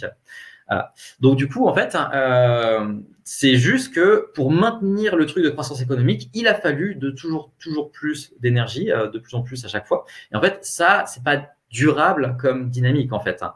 Euh, c'est plutôt ça le, problème de fond. Après, difficile d'agir sur sur le fait qu'on a un système structuré autour de la croissance économique. C'est vrai que quand on regarde le modèle, je sais pas moi, avoir une maison, deux voitures par famille, c'est sûr qu'on peut pas mettre à l'échelle ce genre de mode de vie. Euh, et, surtout si on est 9, euh, 10 milliards d'ici 2060, quelque chose comme ça. Donc euh, bon, après on pourra aussi, enfin, il y a un truc aussi qui, me semble être un peu effrayant dans, les perspectives du futur, c'est finalement la diminution de la population, parce que ça aussi, ça peut créer un souci sociétale, structurelle, parce que la, société est basée sur un renouvellement de la population. Et en général, une, population qui croît tous les ans est en bonne santé, parce que on sait qu'on aura une, main d'œuvre et une productivité plus importante euh, l'année d'après ou la décennie d'après. Donc, quand on regarde sur le long terme, on a envie d'avoir plus de personnes, mais on voit aujourd'hui le taux de fertilité qui, tombe dans tous les pays développés. Euh, en Chine, c'était voulu, enfin, ils, ils, se sont tirés dans le pied parce qu'ils ont, ils ont eu une politique carrément euh, d'un enfant par couple. Euh, et aujourd'hui ça mord certainement les doigts. Donc, et, on voit que le système de retraite est bâti quand même sur une redistribution des gens qui travaillent pour payer ceux qui ne travaillent pas, en gros. Et, et, je me dis euh, comment euh, on va faire pour, euh, je sais pas moi, faire aussi vivre en fait dans une société qui stagne, voire qui décline. Alors évidemment pour des pour, pour beaucoup de gens qui s'inquiètent de l'impact de l'homme sur la planète, une population en déclin c'est une bonne chose parce que ça veut dire qu'on aura moins de d'impact par personne, hein, s'il y en a moins. Euh, mais euh, pour la génération de nouvelles idées, pour euh, une certaine forme de bon, après si on a des IA euh, à droite à gauche, c'est moins un problème. Donc, mais ouais, je me, dis que il y a des fois, euh, j'entends aussi ce, ce, ce, ce, genre de discours dans le pessimisme sur le futur que c'est pas la surpopulation le problème, c'est la sous-population. Et bon, je sais pas si c'est on pourrait voir un déclin de l'énergie en même temps qu'un déclin de la population, ça pourrait être intéressant. Mm. C'est pas le, le, levier sur lequel euh, euh, la population, c'est un levier assez difficile à activer de manière euh, générale. Euh, donc c'est pas un, c'est pas quelque chose sur lequel je, je passe énormément de temps vu que c'est, juste difficile à, à mettre en œuvre dans un sens ou dans l'autre en fait. Hein. donc là, on a parlé du plan, sur le plan individuel, comment on peut s'adapter. Est-ce que toi, tu aurais des, enfin, au niveau gouvernemental, au niveau voilà coordination internationale aussi, est-ce que je sais que Emmanuel Macron écoute ce podcast. Hein. Donc, euh, si tu lui pouvais lui parler directement, euh, qu'est-ce que tu lui dirais? Enfin, je sais pas comment les, s'il y a déjà des, choses qui se font hein, au niveau du gouvernement français ou en Europe sur ça pour prévoir les décennies qui viennent. Alors, euh, compliqué. Bah, là, l'essentiel de ce que j'ai vu en fait, c'était plutôt au niveau du du Shift Project, mais il y a effectivement plusieurs organisations qui travaillent un peu, qui travaillent un peu là-dessus. Voilà. Après, c'est juste que comme le gouvernement, c'est une grosse structure en fait. Du coup, ça fait que inévitablement, euh, c'est toujours compliqué de changer une grosse structure qui euh, dépend en plus de plein d'éléments euh, d'éléments assez complexes. Voilà. Donc en fait, idéalement, idéalement, faudrait si on était si on n'avait genre absolument aucune contrainte de, de compétition internationale, etc., etc. Hein, voilà, il faudrait diminuer en fait la consommation de des choses les moins prioritaires, voilà, pour pouvoir justement euh, dans le futur avoir euh, euh, voilà se restreindre maintenant en fait pour pouvoir durer et avoir plus tard. Parce que si on regarde bien le pétrole par exemple c'est quelque chose d'extrêmement précieux parce que mine de rien on peut faire énormément de choses avec hein, et du coup c'est un peu bizarre de genre bam le c'est un quelqu'un de de, euh, de enfin d'une industrie pétrolière qui disait que euh, brûler de du pétrole pour la chaleur hein, c'est comme brûler un Picasso pour euh, pour sa cheminée quoi. C'est bon. Et donc, du coup, en fait, euh, en gros, on est en train de, d'utiliser plein de choses dans notre économie qui sont juste, sont pas du tout euh, euh, utiles, en fait. Hein. Voilà, genre, je sais pas, tout ce qui est les yachts, le fait d'avoir énormément de voitures individuelles. comme j'ai mentionné, un tiers des céréales hein, qui sont pour la consommation de viande, ça, ça n'a, juste pas trop de sens. Hein. Voilà. Donc, du coup, réduire, en fait, ces postes-là de consommation pour prioriser en fait hein, ceux qui sont euh, plus euh, les plus importants, donc tout ce qui est la santé, euh, l'alimentation, etc., etc. donc ça, c'est en théorie s'il y avait genre aucune contrainte, on pouvait tout changer. Mais en pratique, en pratique, c'est plus difficile. Donc, est-ce que tu tu crains peut-être un jour que si la solution devient vraiment difficile dans certains pays au niveau énergétique, il pourrait y avoir une sorte de totalitarisme euh, où finalement le, gouvernement impose vraiment aux citoyens euh, des choses qui sont vraiment contraignantes d'un point de vue liberté individuelle. On pourrait avoir, euh, je sais pas moi, des enfin peut-être je sais pas en France ou, ou dans d'autres pays, mais euh, une sorte de ouais, une diminution des libertés sur euh, ce qu'on consomme, sur la façon de faire les choses pour les industries, pour les, les entreprises, euh, peut-être une collectivisation plus importante de ce genre de choses, à, coup de bâton de fer finalement en se disant on n'a pas le choix, c'est comme ça qu'il faut faire. C'est ça peut être aussi un, un scénario assez assez sombre finalement. Bah, alors totalitarisme, c'est effectivement un scénario assez sombre et c'est euh, c'est euh, une possibilité. Voilà, toujours difficile de savoir dans quelle direction les, les sociétés vont, vont partir, mais c'est euh, entièrement une possibilité. Euh, après, il y a un point précis, c'est celui du rationnement hein. et euh, celui du rationnement, je pense que ce serait pas nécessairement une mauvaise chose qu'il y ait un rationnement, parce que euh, là actuellement, s'il n'y a pas de rationnement en fait et qu'il y a des contraintes énergétiques, la situation est pire parce que les euh, riches peuvent quand même se payer des yachts et des villas, sauf que les personnes qui n'ont pas les moyens d'avoir les, les bouts d'énergie, euh, enfin l'énergie restante, du coup, eux sont beaucoup plus contraints et ils voient les riches en train de euh, d'avoir beaucoup d'argent en fait euh, et d'énergie. Du coup, c'est ça qui pose, ça poserait problème. En fait, il se trouve que euh, pendant la Seconde Guerre mondiale, chez les Anglais, quand ils ont mis en place le rationnement, la santé euh, des Anglais s'est améliorée. La santé des Anglais, euh, des civils anglais, s'est améliorée pendant la Seconde Guerre mondiale parce que avec le rationnement, en fait, hein, ça fait que du coup, il y avait moins d'inégalités dans la distribution de nourriture. Euh, ça fait qu'il y avait un sentiment plus de, de corps d'égalité entre les, les, différentes personnes.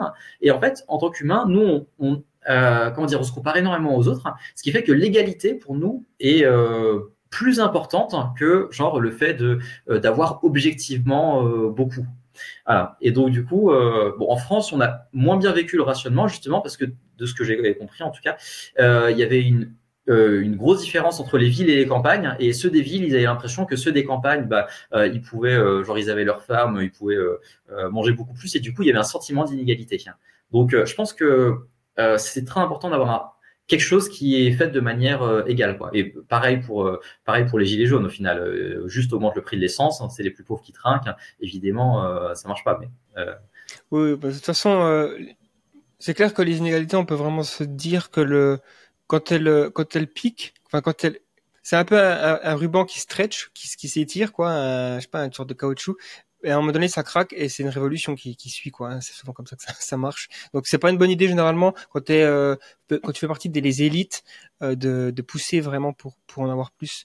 Euh, c'est plutôt euh, judicieux si tu veux maintenir ton confort de redistribuer un petit peu quand même parce que tu veux que tu veux ramener un petit peu aussi le, le niveau de bas euh, plus haut que, que le on va dire parce que effectivement c'est bien de quand tout comme on dit en expression en anglais c'est all the boats uh, rise at the same time. Uh, oui, oui, ouais, euh, tous les euh, faire euh, lever tous les, les, bateaux en même temps, oui, hein, enfin. Bon. Avec la, la, la, la, montée de l'eau, la, marée, voilà. Bref. Il y a un truc intéressant aussi dans ta, dans ta, à la fin de ton, ton rapport, c'est que tu, bah, tu penses que la, finalement l'avenir de l'exploration spatiale est assez euh, limité, euh, voire inexistant. Est-ce que c'est aussi assez intéressant par rapport à la plupart des, des prévisions ou des, anticipations sur le futur qui sont parfois, on va dire, quand on, quand on écoute quelqu'un qui, essaie de prédire le futur, on, se rend compte que des fois, c'est des prédictions préférentielles finalement, c'est-à-dire c'est plus une sorte de d'espoir. Et donc ça biaise un petit peu les réalités. Mais il y a quand même aussi euh, certains futuristes qui sont vraiment méticuleux sur euh, leur méthodologie, et donc ils ont quand même euh, capable de voir qu'il y a des choses qui peuvent être faites. Mais toi, ouais, donc, par rapport à l'exploration spatiale et, le problème, le contexte des limites de l'énergie, comment tu vois ça? Bah personnellement, alors personnellement, le fait qu'il y a le, euh, paradoxe de Fermi, hein, c'est-à-dire le fait qu'on n'a vraiment pas trouvé d'indices de, euh, de, de, civilisation euh, qui sont présentes ailleurs, alors que en théorie, peut-être qu'il devrait y avoir beaucoup plus. Voilà, pour moi, ça c'est une indication. L'énergie, en fait, peut être un facteur majeur dans dans le fait qu'il y ait ce paradoxe de Fermi. En tout cas, les, limites en termes de, de ressources. Hein ou euh, peut-être même le fait qu'une société qui est en croissance exponentielle, euh, inévitablement peut-être atteint un stade où euh, elle n'arrive pas à gérer les conséquences de ses problèmes, et soit crée un risque existentiel, soit utilise euh, trop des ressources finies en fait, alors qu'elle aurait dû les préserver sur le long terme. donc c'est en tout cas une, une, possibilité. Après. Donc c'est vrai que le, ça demande beaucoup d'énergie, évidemment, l'exploration spatiale. ça fait que si on a des sociétés qui sont plus euh, contraintes en termes de, euh, euh, en termes d'accès à la nourriture, etc., etc., bah, on va probablement peut-être mettre moins de, de ressources là-dessus. Et il y a le fait que globalement aussi, euh, juste c'est très compliqué de voyager dans l'espace parce que les choses sont très très loin et du coup ça fait que euh, autant genre aller euh, Autant aller sur Mars, peut-être on peut se dire ça, ça fait l'affaire parce que genre, je sais pas, on peut peut-être progresser jusqu'à l'objectif final. Autant aller dans une étoile qui est genre à, 20 ans de distance, difficile de s'entraîner quoi. Hein. Donc euh, du coup, je sais pas si une civilisation euh, industrielle peut durer genre sur des euh, sur des milliers d'années. Actuellement, on n'a pas la bonne dynamique pour le faire parce que croissance exponentielle, bah, euh, c'est pas durable dans le temps. Hein. Euh, donc, il peut y avoir potentiellement des civilisations entièrement basées sur des ressources renouvelables qui sont durables. Euh, théoriquement, c'est possible. En pratique, je sais pas exactement euh, comment ça se passe. Hein. Euh, mais en tout cas, ce serait très différent de ce qu'il y a actuellement. Hein. Et il nous faudrait des sacrés changements dans, dans, dans, nos valeurs, on va dire, pour, pour plus viser le long terme. Peut-être ben oui, peut-être ben que non. J'envisage pas vraiment euh, l'exploration spatiale avec des, des, des, fusées qui marchent au pétrole, mais bon, euh, j'envisage. Enfin, voilà. Après, c'est plus dans, dans l'avenir de la propulsion spatiale. Là aussi, il y a des choses intéressantes sur euh, les moteurs à ion ou euh, ou il y a pas, pas, mal d'énergie d'énergie alternative. Hein, on peut aussi spéculer sur la propulsion à antimatière ou à, nucléaire, même même nucléaire fossile, hein, mais, euh, mais, mais c'est plus la fusion nucléaire moi qui, qui, me semble être une des inconnues finalement qui peut vraiment changer la, la dynamique de l'humanité pour le bien ou, pour le pire, parce que tu l'as mentionné, effectivement, si l'humanité était dotée d'une sorte d'énergie infinie comme ça, c'est peut-être pas une bonne idée, ou en, tout cas c'est peut-être trop tôt. Mais encore une fois, je me dis, euh, il y a une maturité technologique qu'il faut atteindre, qui est liée à aussi une maturité euh, de la sagesse civilisationnelle, qui est euh, inconnu. Euh, je pense par exemple, les armes atomiques, ça peut être euh, considéré comme une sorte d'arme qui est arrivée trop tôt dans notre histoire. On est pour l'instant chanceux de pas avoir joué avec le feu trop longtemps, mais euh peut-être que c'était, ça aurait été mieux pour la stabilité du monde si ces armes on les découvrait aujourd'hui, par exemple, ou, peut-être dans 50 ans, mais on les a découverts en 45. Donc, euh, on a de la chance que c'est pas Napoléon qui a découvert euh, les armes nucléaires, par exemple. Tu vois, ça aurait pu être encore pire. La campagne en Russie aurait été euh, différente. Juste, juste, oui, juste point rapide sur la fusion nucléaire, parce que on est en France, les gens vont se poser la question pourquoi on ne parle pas du nucléaire.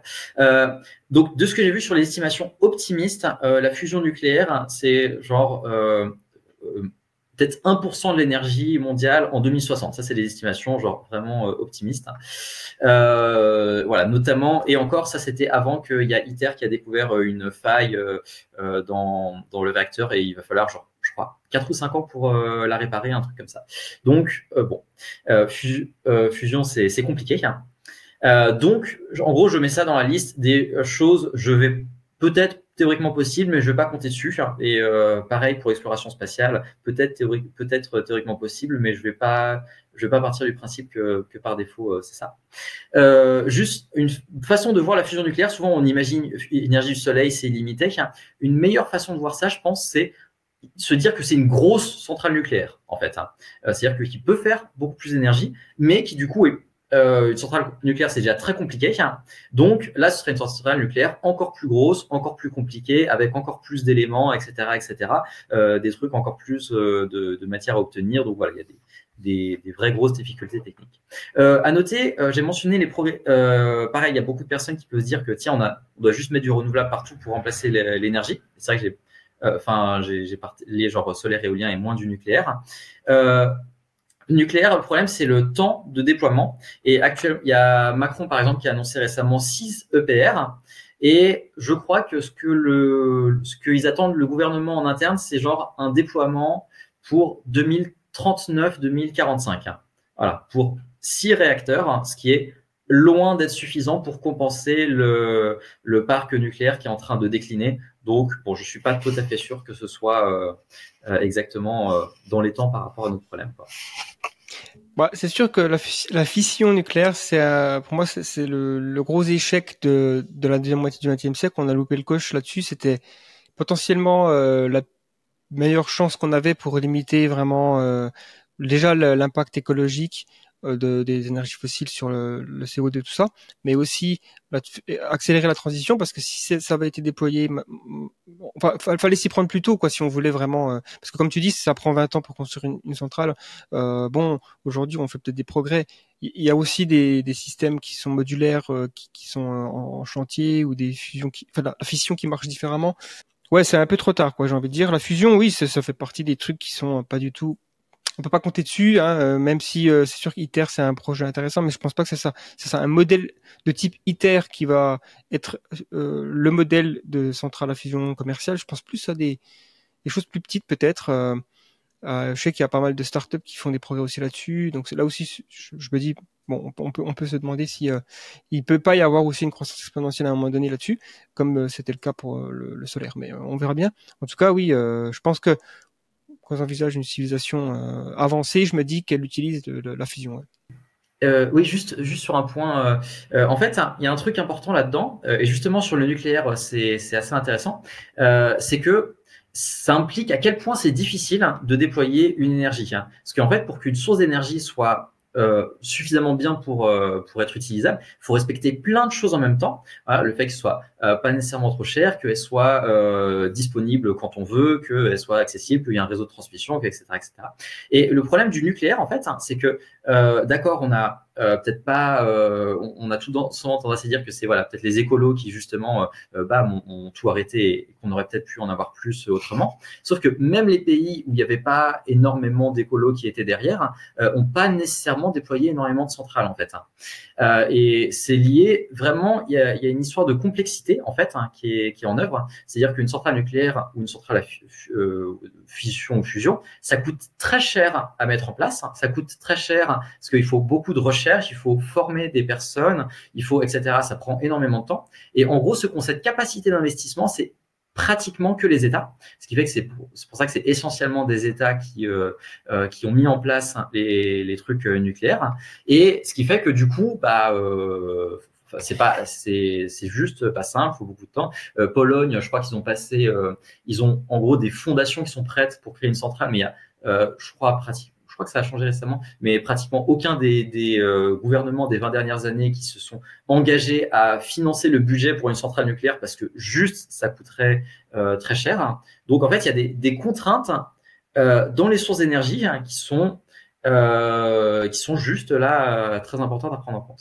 Et en fait, euh, raison pour laquelle solaire et éolien c'est différent, c'est parce que c'est modulaire, hein, c'est beaucoup plus petit. Donc du coup, ça fait que c'est beaucoup plus rapide de les déployer, tester, améliorer la technologie, en remettre d'autres, tester, etc., etc. et donc du coup, je pense qu'on peut s'attendre à avoir beaucoup moins de problèmes du côté des trucs très modulaires et beaucoup plus de problèmes du côté des choses très difficiles à remplacer, genre les grosses usines.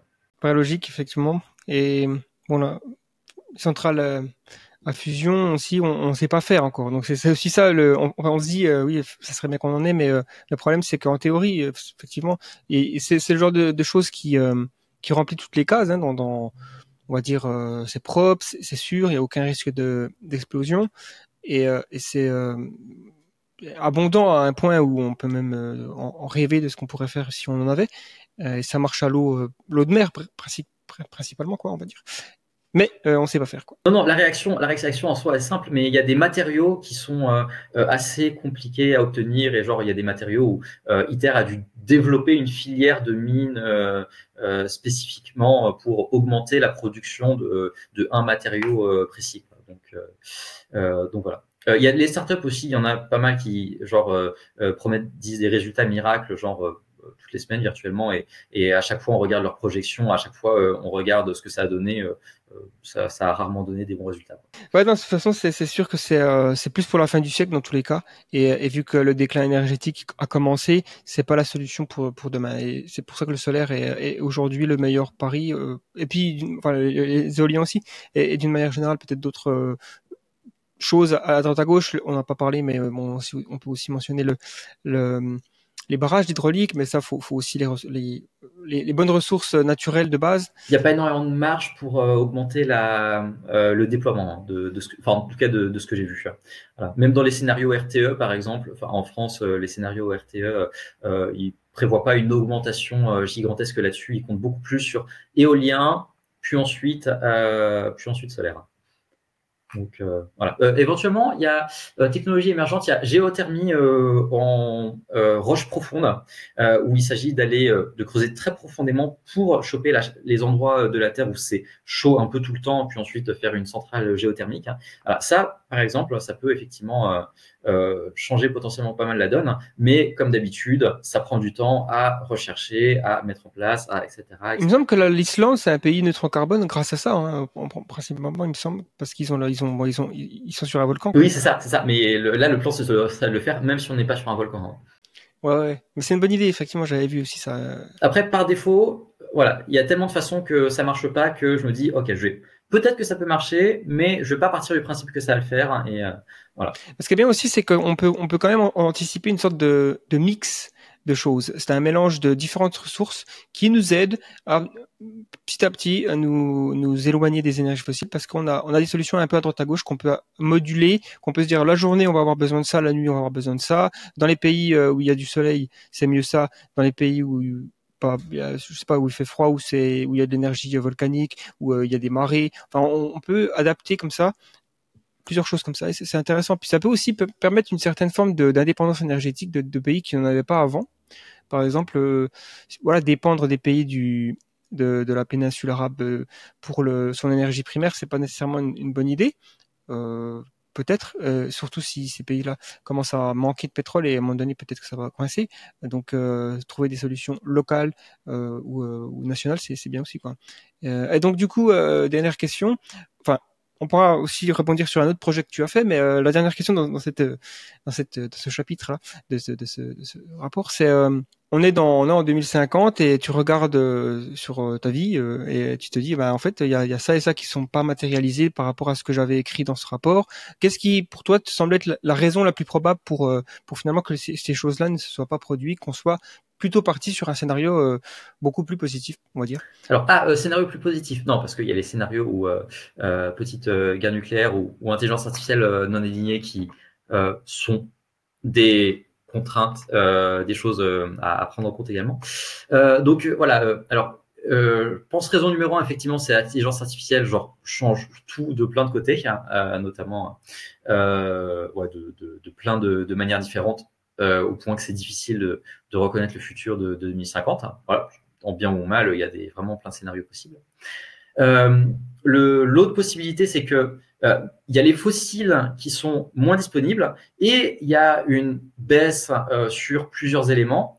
Mais euh, même s'il y a ralentissement, croissance économique, il y a une espèce de euh, je sais pas, ré, euh, réarrangement des, des, façons de faire hein, qui font qu'on tombe pas dans les scénarios de, de crash du système euh, financier ou de, ou de euh, disruption des chaînes d'approvisionnement, hein, voilà, euh, qui est euh, difficile à, à, anticiper en tant que tel, mais aussi difficile qu'en 2008, ça aurait été d'anticiper la politique de quantitative easing qui a énormément financé le, le fait de, de pétrole de schiste. Hein. Voilà, mais c'est c'est une, une possibilité. Et une autre, c'est que les fossiles actuels durent suffisamment longtemps pour que la progression exponentielle des renouvelables aille genre encore plus vite que, que ce qu'on peut peut-être potentiellement euh, euh, anticiper. Et euh, du coup, ce qui fait que même sur des sujets où ils sont ils sont en retard, ça compense. Voilà, genre vraiment le, les fossiles sont réservés spécifiquement genre aux usages ultra difficiles à remplacer et les renouvelables remplacent le reste genre très rapidement. Et voilà. Donc c'est ce qui ce qui sont tous les trois scénarios sont des possibilités. C'est voilà. Et donc là, en 2050, on se retrouve avec euh, d'autres problèmes, mais euh, peut-être pas celui-là. Ouais, ouais, ouais, c'est vrai que c'est un peu l'histoire de l'humanité, c'est-à-dire que on a des problèmes, on trouve des solutions pour résoudre ces problèmes, et ces solutions créent d'autres nouveaux problèmes qui sont souvent. Euh... En fait, on, préfère, on préfère souvent les nouveaux problèmes, même si ils, peuvent paraître plus difficiles, mais on est quand même une sorte de progrès, quoi. À noter qu'il y a un livre de, Richard Hanbach qui, qui, est très bien, qui s'appelle Power, et en fait qui montre que non, il y a plein de sociétés qui n'ont pas euh, décidé d'aller vers une dynamique genre de croissance, euh, et ce que je trouve vachement intéressant. Et en fait, il y a plein de sociétés qui sont là depuis des, des milliers d'années, en fait, ont réussi une, atteindre une relative stabilité, donc adaptation à l'environnement, mais stabilité, euh, et euh, notamment euh, il, il, cite l'exemple, par exemple, d'une société qui, voilà, qui pouvait augmenter sa, euh, sa production agricole en utilisant tel type de, de céréales. Le village d'à côté utilisait les céréales, donc ils savaient que ça existait, mais ils voulaient pas, euh, ils estimaient que les, ils voulaient pas changer, genre déstabiliser totalement leur société, donc du coup, ils sont plutôt restés sur les choses qu'ils qu'ils avaient. Et en soi, vu que ça leur a évité de se casser la gueule pendant bah, des milliers d'années, en soi, je peux pas leur dire je peux pas leur dire que c'est que c'est le mauvais plan quoi parce que genre nous ça fait à peine euh, ça fait à peine 150, 150 ans qu'on est en révolution industrielle et euh, on a des, des menaces d'extinction tous les quarts d'heure. Ouais non c'est vrai que c'est intéressant. J'avais j'avais j'avais entendu parler de ce livre je l'ai pas lu mais il faudrait peut-être que je me renseigne. Et euh, mais j'avais aussi lu un autre livre de David Deutsch The Beginning of Infinity euh, et euh, lui il parle de bah, finalement peut-être que sur 1000 ans une société statique c'est bien mais sur sur un million d'années finalement c'est c'est râpé quoi presque par défaut parce qu'une société statique, à un certain niveau technologique, elle ne pourra pas empêcher l'extinction tout simplement d'un jeu croiseur qui est presque garanti d'arriver. Alors que, par exemple, si cette petite société-là de, de, ce petit, village, ça se trouve, il, repose sur euh, le reste du monde qui protège la Terre de d'impact d'astéroïdes pour, euh, pour, pour durer finalement. Mais je comprends l'idée. Hein. Bon, moi, moi, je suis un peu méfiant de me dire tiens, on va durer euh, un million d'années quand, euh, comme j'ai dit, comme j'ai dit, ça fait à peine 50 ans et il y en a qui estiment le, le risque d'extinction à, à, 1 sur 6, qui est pas possible hein, si on a ce qui est pas possible dans une société qui, qui, qui bouge tout le temps comme, comme on fait actuellement. Bah, c'est sûr qu'un 1 sur 6 pendant il faudrait faudrait six siècles finalement pour arriver euh, à la fin de à la fin de l'humanité quoi. C'est c'est un sur six euh, par siècle si on imagine ça. Effectivement là euh, ça marche pas. Donc on, on, essaye de réduire ces risques existentiels le mieux qu'on peut quoi. ouais vaut, vaut mieux euh, aussi la, la, carte la carte de l'IA euh, mais c'est intéressant parce que les risques existentiels c'est une discussion qu'on n'avait pas qu'on n'avait pas avant 1945 déjà. Il y avait des des, euh, des, des, eschatologies ou des, des, différents mythes qui imaginaient la fin du monde, ça, ça a toujours existé, mais pas enfin le discours que l'humanité pourrait causer sa propre extinction, ça c'est euh, nouveau, hein, et, euh, et, on se rend compte à quel point depuis 1945 finalement, on a une liste qui grandit de choses qui pourraient euh, nous tuer tous. Et en fait, c'est, euh, je vais partir sur un point plus global, c'est celui de la dynamique de croissance. Hein. C'est-à-dire que actuellement, on a une dynamique de croissance qui est un peu, euh, euh, qui est un peu par défaut. Hein. C'est-à-dire, euh, voilà, investissement, on investit dans des trucs, bam, ça augmente l'investissement, etc., etc. Et en gros, en gros, croissance égale énergie, hein, ou pas loin, à 99, on est à 99% de corrélation. Ce qui fait que la croissance économique de l'humanité, la croissance technologique, c'est la croissance également de, de l'énergie, qui est très directement la croissance du pouvoir de l'humanité.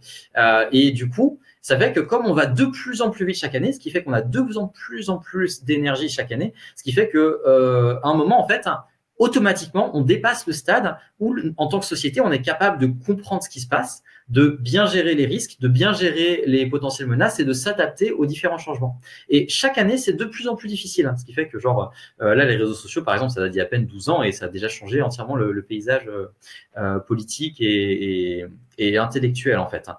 Donc, dans une dynamique. C'est pour ça qu'en fait, généralement, quand tu as une exponentielle dans la nature, c'est une mauvaise nouvelle parce que euh, c'est genre des lapins qui euh, se reproduisent et qui, euh, bam, ils deviennent super nombreux et ensuite ils mangent tout et paf, hein, ça se casse la figure. Voilà. Et donc, du coup, c'est pour ça que ralentir cette exponentielle jusqu'à un stade où on arriverait à comprendre ce qui se passe véritablement et se dire, ah, attends, ça c'est cool, on garde, ça, non, on change, bah, ce serait théoriquement plus malin, on va dire. Mais bon. Ouais, donc en fait, plutôt une croissance linéaire si on veut maintenir cette idée de croissance que exponentielle. Bah oui, bah, ça paraît logique dans tous les cas. Choisir ce qu'on veut, choisir ce qu'on veut faire croître déjà, ce serait déjà pas mal. Ouais, ouais, bien sûr. Parce qu'il y a des choses, on veut qu'elles croient. Je veux dire, parce que aussi on peut, on peut imaginer, il y a une sorte de principe de différence de, de la différence technologique, c'est-à-dire que si on veut euh, une, une, croissance plus importante dans les systèmes défensifs plutôt qu'offensifs, par exemple, si on veut imaginer euh, se protéger de, de oui, mais ça suppose que l'autre est en train de, de, faire croire, euh, de faire croître automatiquement sa, sa capacité d'attaque. Ouais, c'est un peu le, le, le, problème de, dans le piratage. Tu as, les, anti, les antivirus et les attaques de virus qui, qui n'arrêtent pas. Donc, c'est la course à l'armement. C'est aussi une des en fait on est dans une course à l'armement économique hein, et du coup euh, c'est aussi une des raisons pour laquelle euh, un peu, euh, on est un peu dans cette dynamique. Quoi. Du coup ouais pour juste rebondir sur enfin pour enchaîner sur un autre projet que tu as fait, c'est euh, donc tu as, fait des recherches sur les associations françaises à fort impact. Comme tu le mentionnais en introduction, c'est un, une chose qui, t'intéresse beaucoup. Euh, c'est lié à l'altruisme efficace. Hein. Et donc du coup, est-ce que tu peux nous parler de ça euh, Comment tu t'es euh, voilà déjà les, les, résultats, puis comment tu t'y es pris pour déterminer et évaluer quelles associations françaises sont il s'agit d'un travail que j'ai fait pour Altruisme Efficace France, hein, qui visait à identifier des organisations françaises hein, qui ont un, un potentiel d'impact bien plus élevé que, que, la moyenne. Et donc, en fait, au niveau international, il y a déjà plusieurs euh, choses qui existent là-dessus. Il y a notamment GiveWell hein, qui euh, recommande sur la santé et la pauvreté, euh, voilà, quelles organisations permettent, par exemple, de, de sauver des vies euh, euh, particulièrement efficacement. Euh, pareil pour euh, les animaux, pareil pour les risques existentiels. Et en France, il n'y avait rien là-dessus, alors que euh, c'est très important dans le sens où euh, en France, on a la déductibilité des impôts qui est à 66%, ce qui fait que virtuellement, on peut donner trois fois la somme et payer le même montant, ce qui du coup tripler l'impact d'un don, c'est gigantesque. Voilà. Donc du coup, euh, j'ai mené ce projet en donc je suis pas allé sur le site de toutes les associations de France pour regarder véritablement si elles sont efficaces parce pas possible. Voilà, il y en a, trop. C'est véritablement euh, très compliqué. Donc c'était plus, euh, moi je suis plus quelqu'un qui va voir des experts et qui fait des synthèses. Donc euh, voilà, repérer donc justement des associations via ce que disent des experts du domaine, via ce que disent les évaluateurs internationaux sur les organisations françaises et en regardant notamment les, sujets souvent considérés comme prioritaires dans l'altruisme efficace. Et donc, du coup, ça a fait cette liste qui est disponible sur le site de Altruisme Efficace France. Euh, premier travail en France réalisé sur, euh, sur ce sujet euh, et qui, euh, notamment, dans plein de domaines, euh, aboutit à des choses intéressantes. Donc, sur le côté, par exemple, des, de l'environnement, il y a toute une page sur laquelle on a des, des retours assez positifs. Et un exemple d'organisation, ça va être sur la végétalisation de l'alimentation. Parce que le système alimentaire, c'est un tiers des émissions de gaz à effet de serre, voilà, et dont une majorité qui vient de l'élevage, hein, parce que comme j'ai mentionné, ils utilisent un tiers des céréales et euh, y a, c'est la première cause de déforestation. Euh, ce qui fait que du coup, le problème, euh, c'est qu'il y a un manque d'accompagnement en fait des structures publiques, par exemple sur la restauration collective. Voilà, il y a des lois qui disent d'avoir un repas végétarien par semaine dans les cantines, mais souvent les chefs ne sont pas formés, etc. Les collectivités ne sont pas accompagnées. Donc du coup, il y a une organisation qui s'appelle Assiette Végétale, hein, euh, qui va euh, former ces chefs, qui va accompagner les collectivités, qui va agir au niveau légal pour euh, euh pour obtenir des, des, changements de ce côté-là. Et en fait, il y a eu des calculs qui ont, euh, qui ont été faits sur le potentiel de réduction CO2 qu'il pouvait y avoir, parce que un repas végétarien égale 1,5 kg de CO2 économisé. Ils économisent des milliers, ils évitent des milliers de repas euh, euh, à base de viande. Et euh, en gros, le potentiel d'impact en fait est un don à eux est genre 10 à 100 fois plus efficace potentiellement que même le meilleur des éco-gestes. Voilà, donc un don peut-être de genre je sais pas 10 euros par mois pendant un an, quelque chose comme ça. Ce qui est un chiffre gigantesque. Euh, Et en fait, c'est lié au fait que c'est des actions au niveau collectif. Euh, C'est-à-dire qu'au niveau collectif, euh, bah, tout simplement, ça touche beaucoup de monde. Donc du coup, ça a plus d'impact que d'agir potentiellement euh, dans son coin.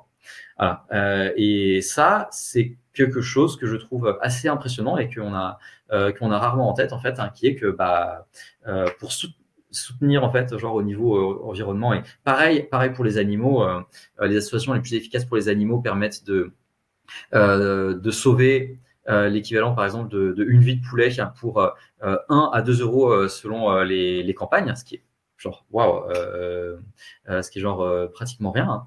Et donc là actuellement, on est en train de, de contacter justement différents différentes personnes pour partager ces résultats parce que bah, c'est une potentiel d'impact qui est pour l'instant je suis pas suffisamment exploité, mais vraiment très important. Ok, super. Bon, en tout cas, cette liste, on va la mettre dans les descriptions pour les gens qui sont intéressés. de manière générale, moi, je suis très sympathisant hein, de l'altruisme efficace. Euh, ça fait quelques années que je suis ce mouvement et que j'y adhère, on va dire, dans les principes. Et euh, ouais, ça me paraît tellement logique de, si on veut avoir un impact dans le monde, essayer de trouver les leviers les plus forts pour pas gaspiller, tout simplement. Euh, parce que si je donne de l'argent et que cet argent, elle va servir à payer les affiches publicitaires on peut se demander est-ce que ce serait pas mieux si une association elle prenait directement l'argent pour aller euh, sauver une vie ou guérir quelqu'un de la cécité ou voilà euh, toutes, ces, ces, associations. La plupart des associations d'ailleurs qui ont le plus d'impact elles sont en Afrique euh, en tout cas pour la pauvreté parce que c'est là où il y a les, les plus grandes euh, disparités dans les niveaux de vie. Et mais euh, au niveau de l'alimentation euh, enfin c'est vrai que l'impact qu'on peut avoir sur l'environnement et sur la souffrance animale en adoptant une alimentation plus végétale, euh, les, les, normes. C'est vrai qu'on des fois on, on, a, on a des on a un peu d'hypocrisie des fois, ou alors des incohérences sur, sur des personnes qui vont essayer de faire beaucoup d'efforts dans leur comportement pour euh, minimiser leur impact sur l'environnement, sans se rendre compte que euh, bah non, euh, un repas, ça doit être, il doit y avoir de la viande ou, ce genre de choses, mais après, ça peut être aliénant pour les gens qui aiment beaucoup manger. Donc c'est difficile, ça touche des, sujets sensibles. C'est ça en fait. Et euh, bah justement, c'est là que c'est intéressant, c'est que euh, souvent on a tendance à voir un peu les problèmes euh, de manière euh, individuelle. Qu'est-ce que je peux faire individuellement? Ce qui, est, logique. Et en soi, c'est bien d'agir individuellement. Hein. Voilà, ne serait-ce que pour être en cohérence avec soi-même. Mais c'est juste que si je veux avoir un impact, hein, par exemple sur sur ces sujets-là, hein, bah, il faut agir à un niveau collectif, il faut changer les lois, typiquement. En fait, moi, j'ai pas les compétences pour changer les lois. En fait, genre, j'ai pas le, j'ai pas le réseau, j'ai pas le, je sais pas comment faire pour aller au Parlement et tout. Et du coup, il y a des professionnels hein, qui eux savent comment faire. Et en fait, ce sont euh, souvent les, pers les personnes des associations à impact, ce sont des professionnels de euh, de la question. Et bah, du coup, les soutenir, en fait, hein, euh, ça peut vraiment être être considérable. Quoi. Donc, euh... mmh. ouais, ouais, tout à fait. Bon, moi, c'est super. Euh, et du coup, pour, pour les projets à venir, là, tu as des, des, des pistes? Parce que tu es un chercheur indépendant, si je me, je me trompe pas. Donc, euh, quelle est le, le prochain, la prochaine chose dont tu as envie vraiment de traiter? Alors, il y a plein de, il y a plein de sujets euh, différents, hein. euh, mais actuellement, euh, je suis en train de mener des euh, ateliers sur l'écologie efficace hein, au sein de Altruist Efficace France, euh, toujours. Hein. Voilà, donc qui justement, c'est des séances en, en, cinq semaines où il y a plein de ressources sur comment agir pour l'environnement et qui met en perspective beaucoup d'éléments sur il y a y a plein plein plein de choses où en fait j'ai regardé et je me suis dit hm, ok en fait ça n'a pas si un, un, si grand impact que ça quoi. Genre je sais pas éviter l'huile de palme par exemple. En fait la plupart des alternatives à l'huile de palme en fait utilisent plus de place donc peut-être que, que c'est pire de changer. Voilà ce genre de choses. Et euh, voilà. Donc si jamais euh, si ça intéresse des personnes euh, bah euh, pareil, euh, le, le, lien devrait être mis dans la description, je pense, sur, sur pour pouvoir s'inscrire à, à, ces ateliers qui sont, je rappelle, gratuits. Donc en tout cas, bah, merci encore pour ta participation et je te souhaite bon courage pour tes projets. Et voilà, on, on se tient au courant de toute façon s'il y a des, des, choses à mettre à jour. Bon, bah, merci beaucoup en tout cas.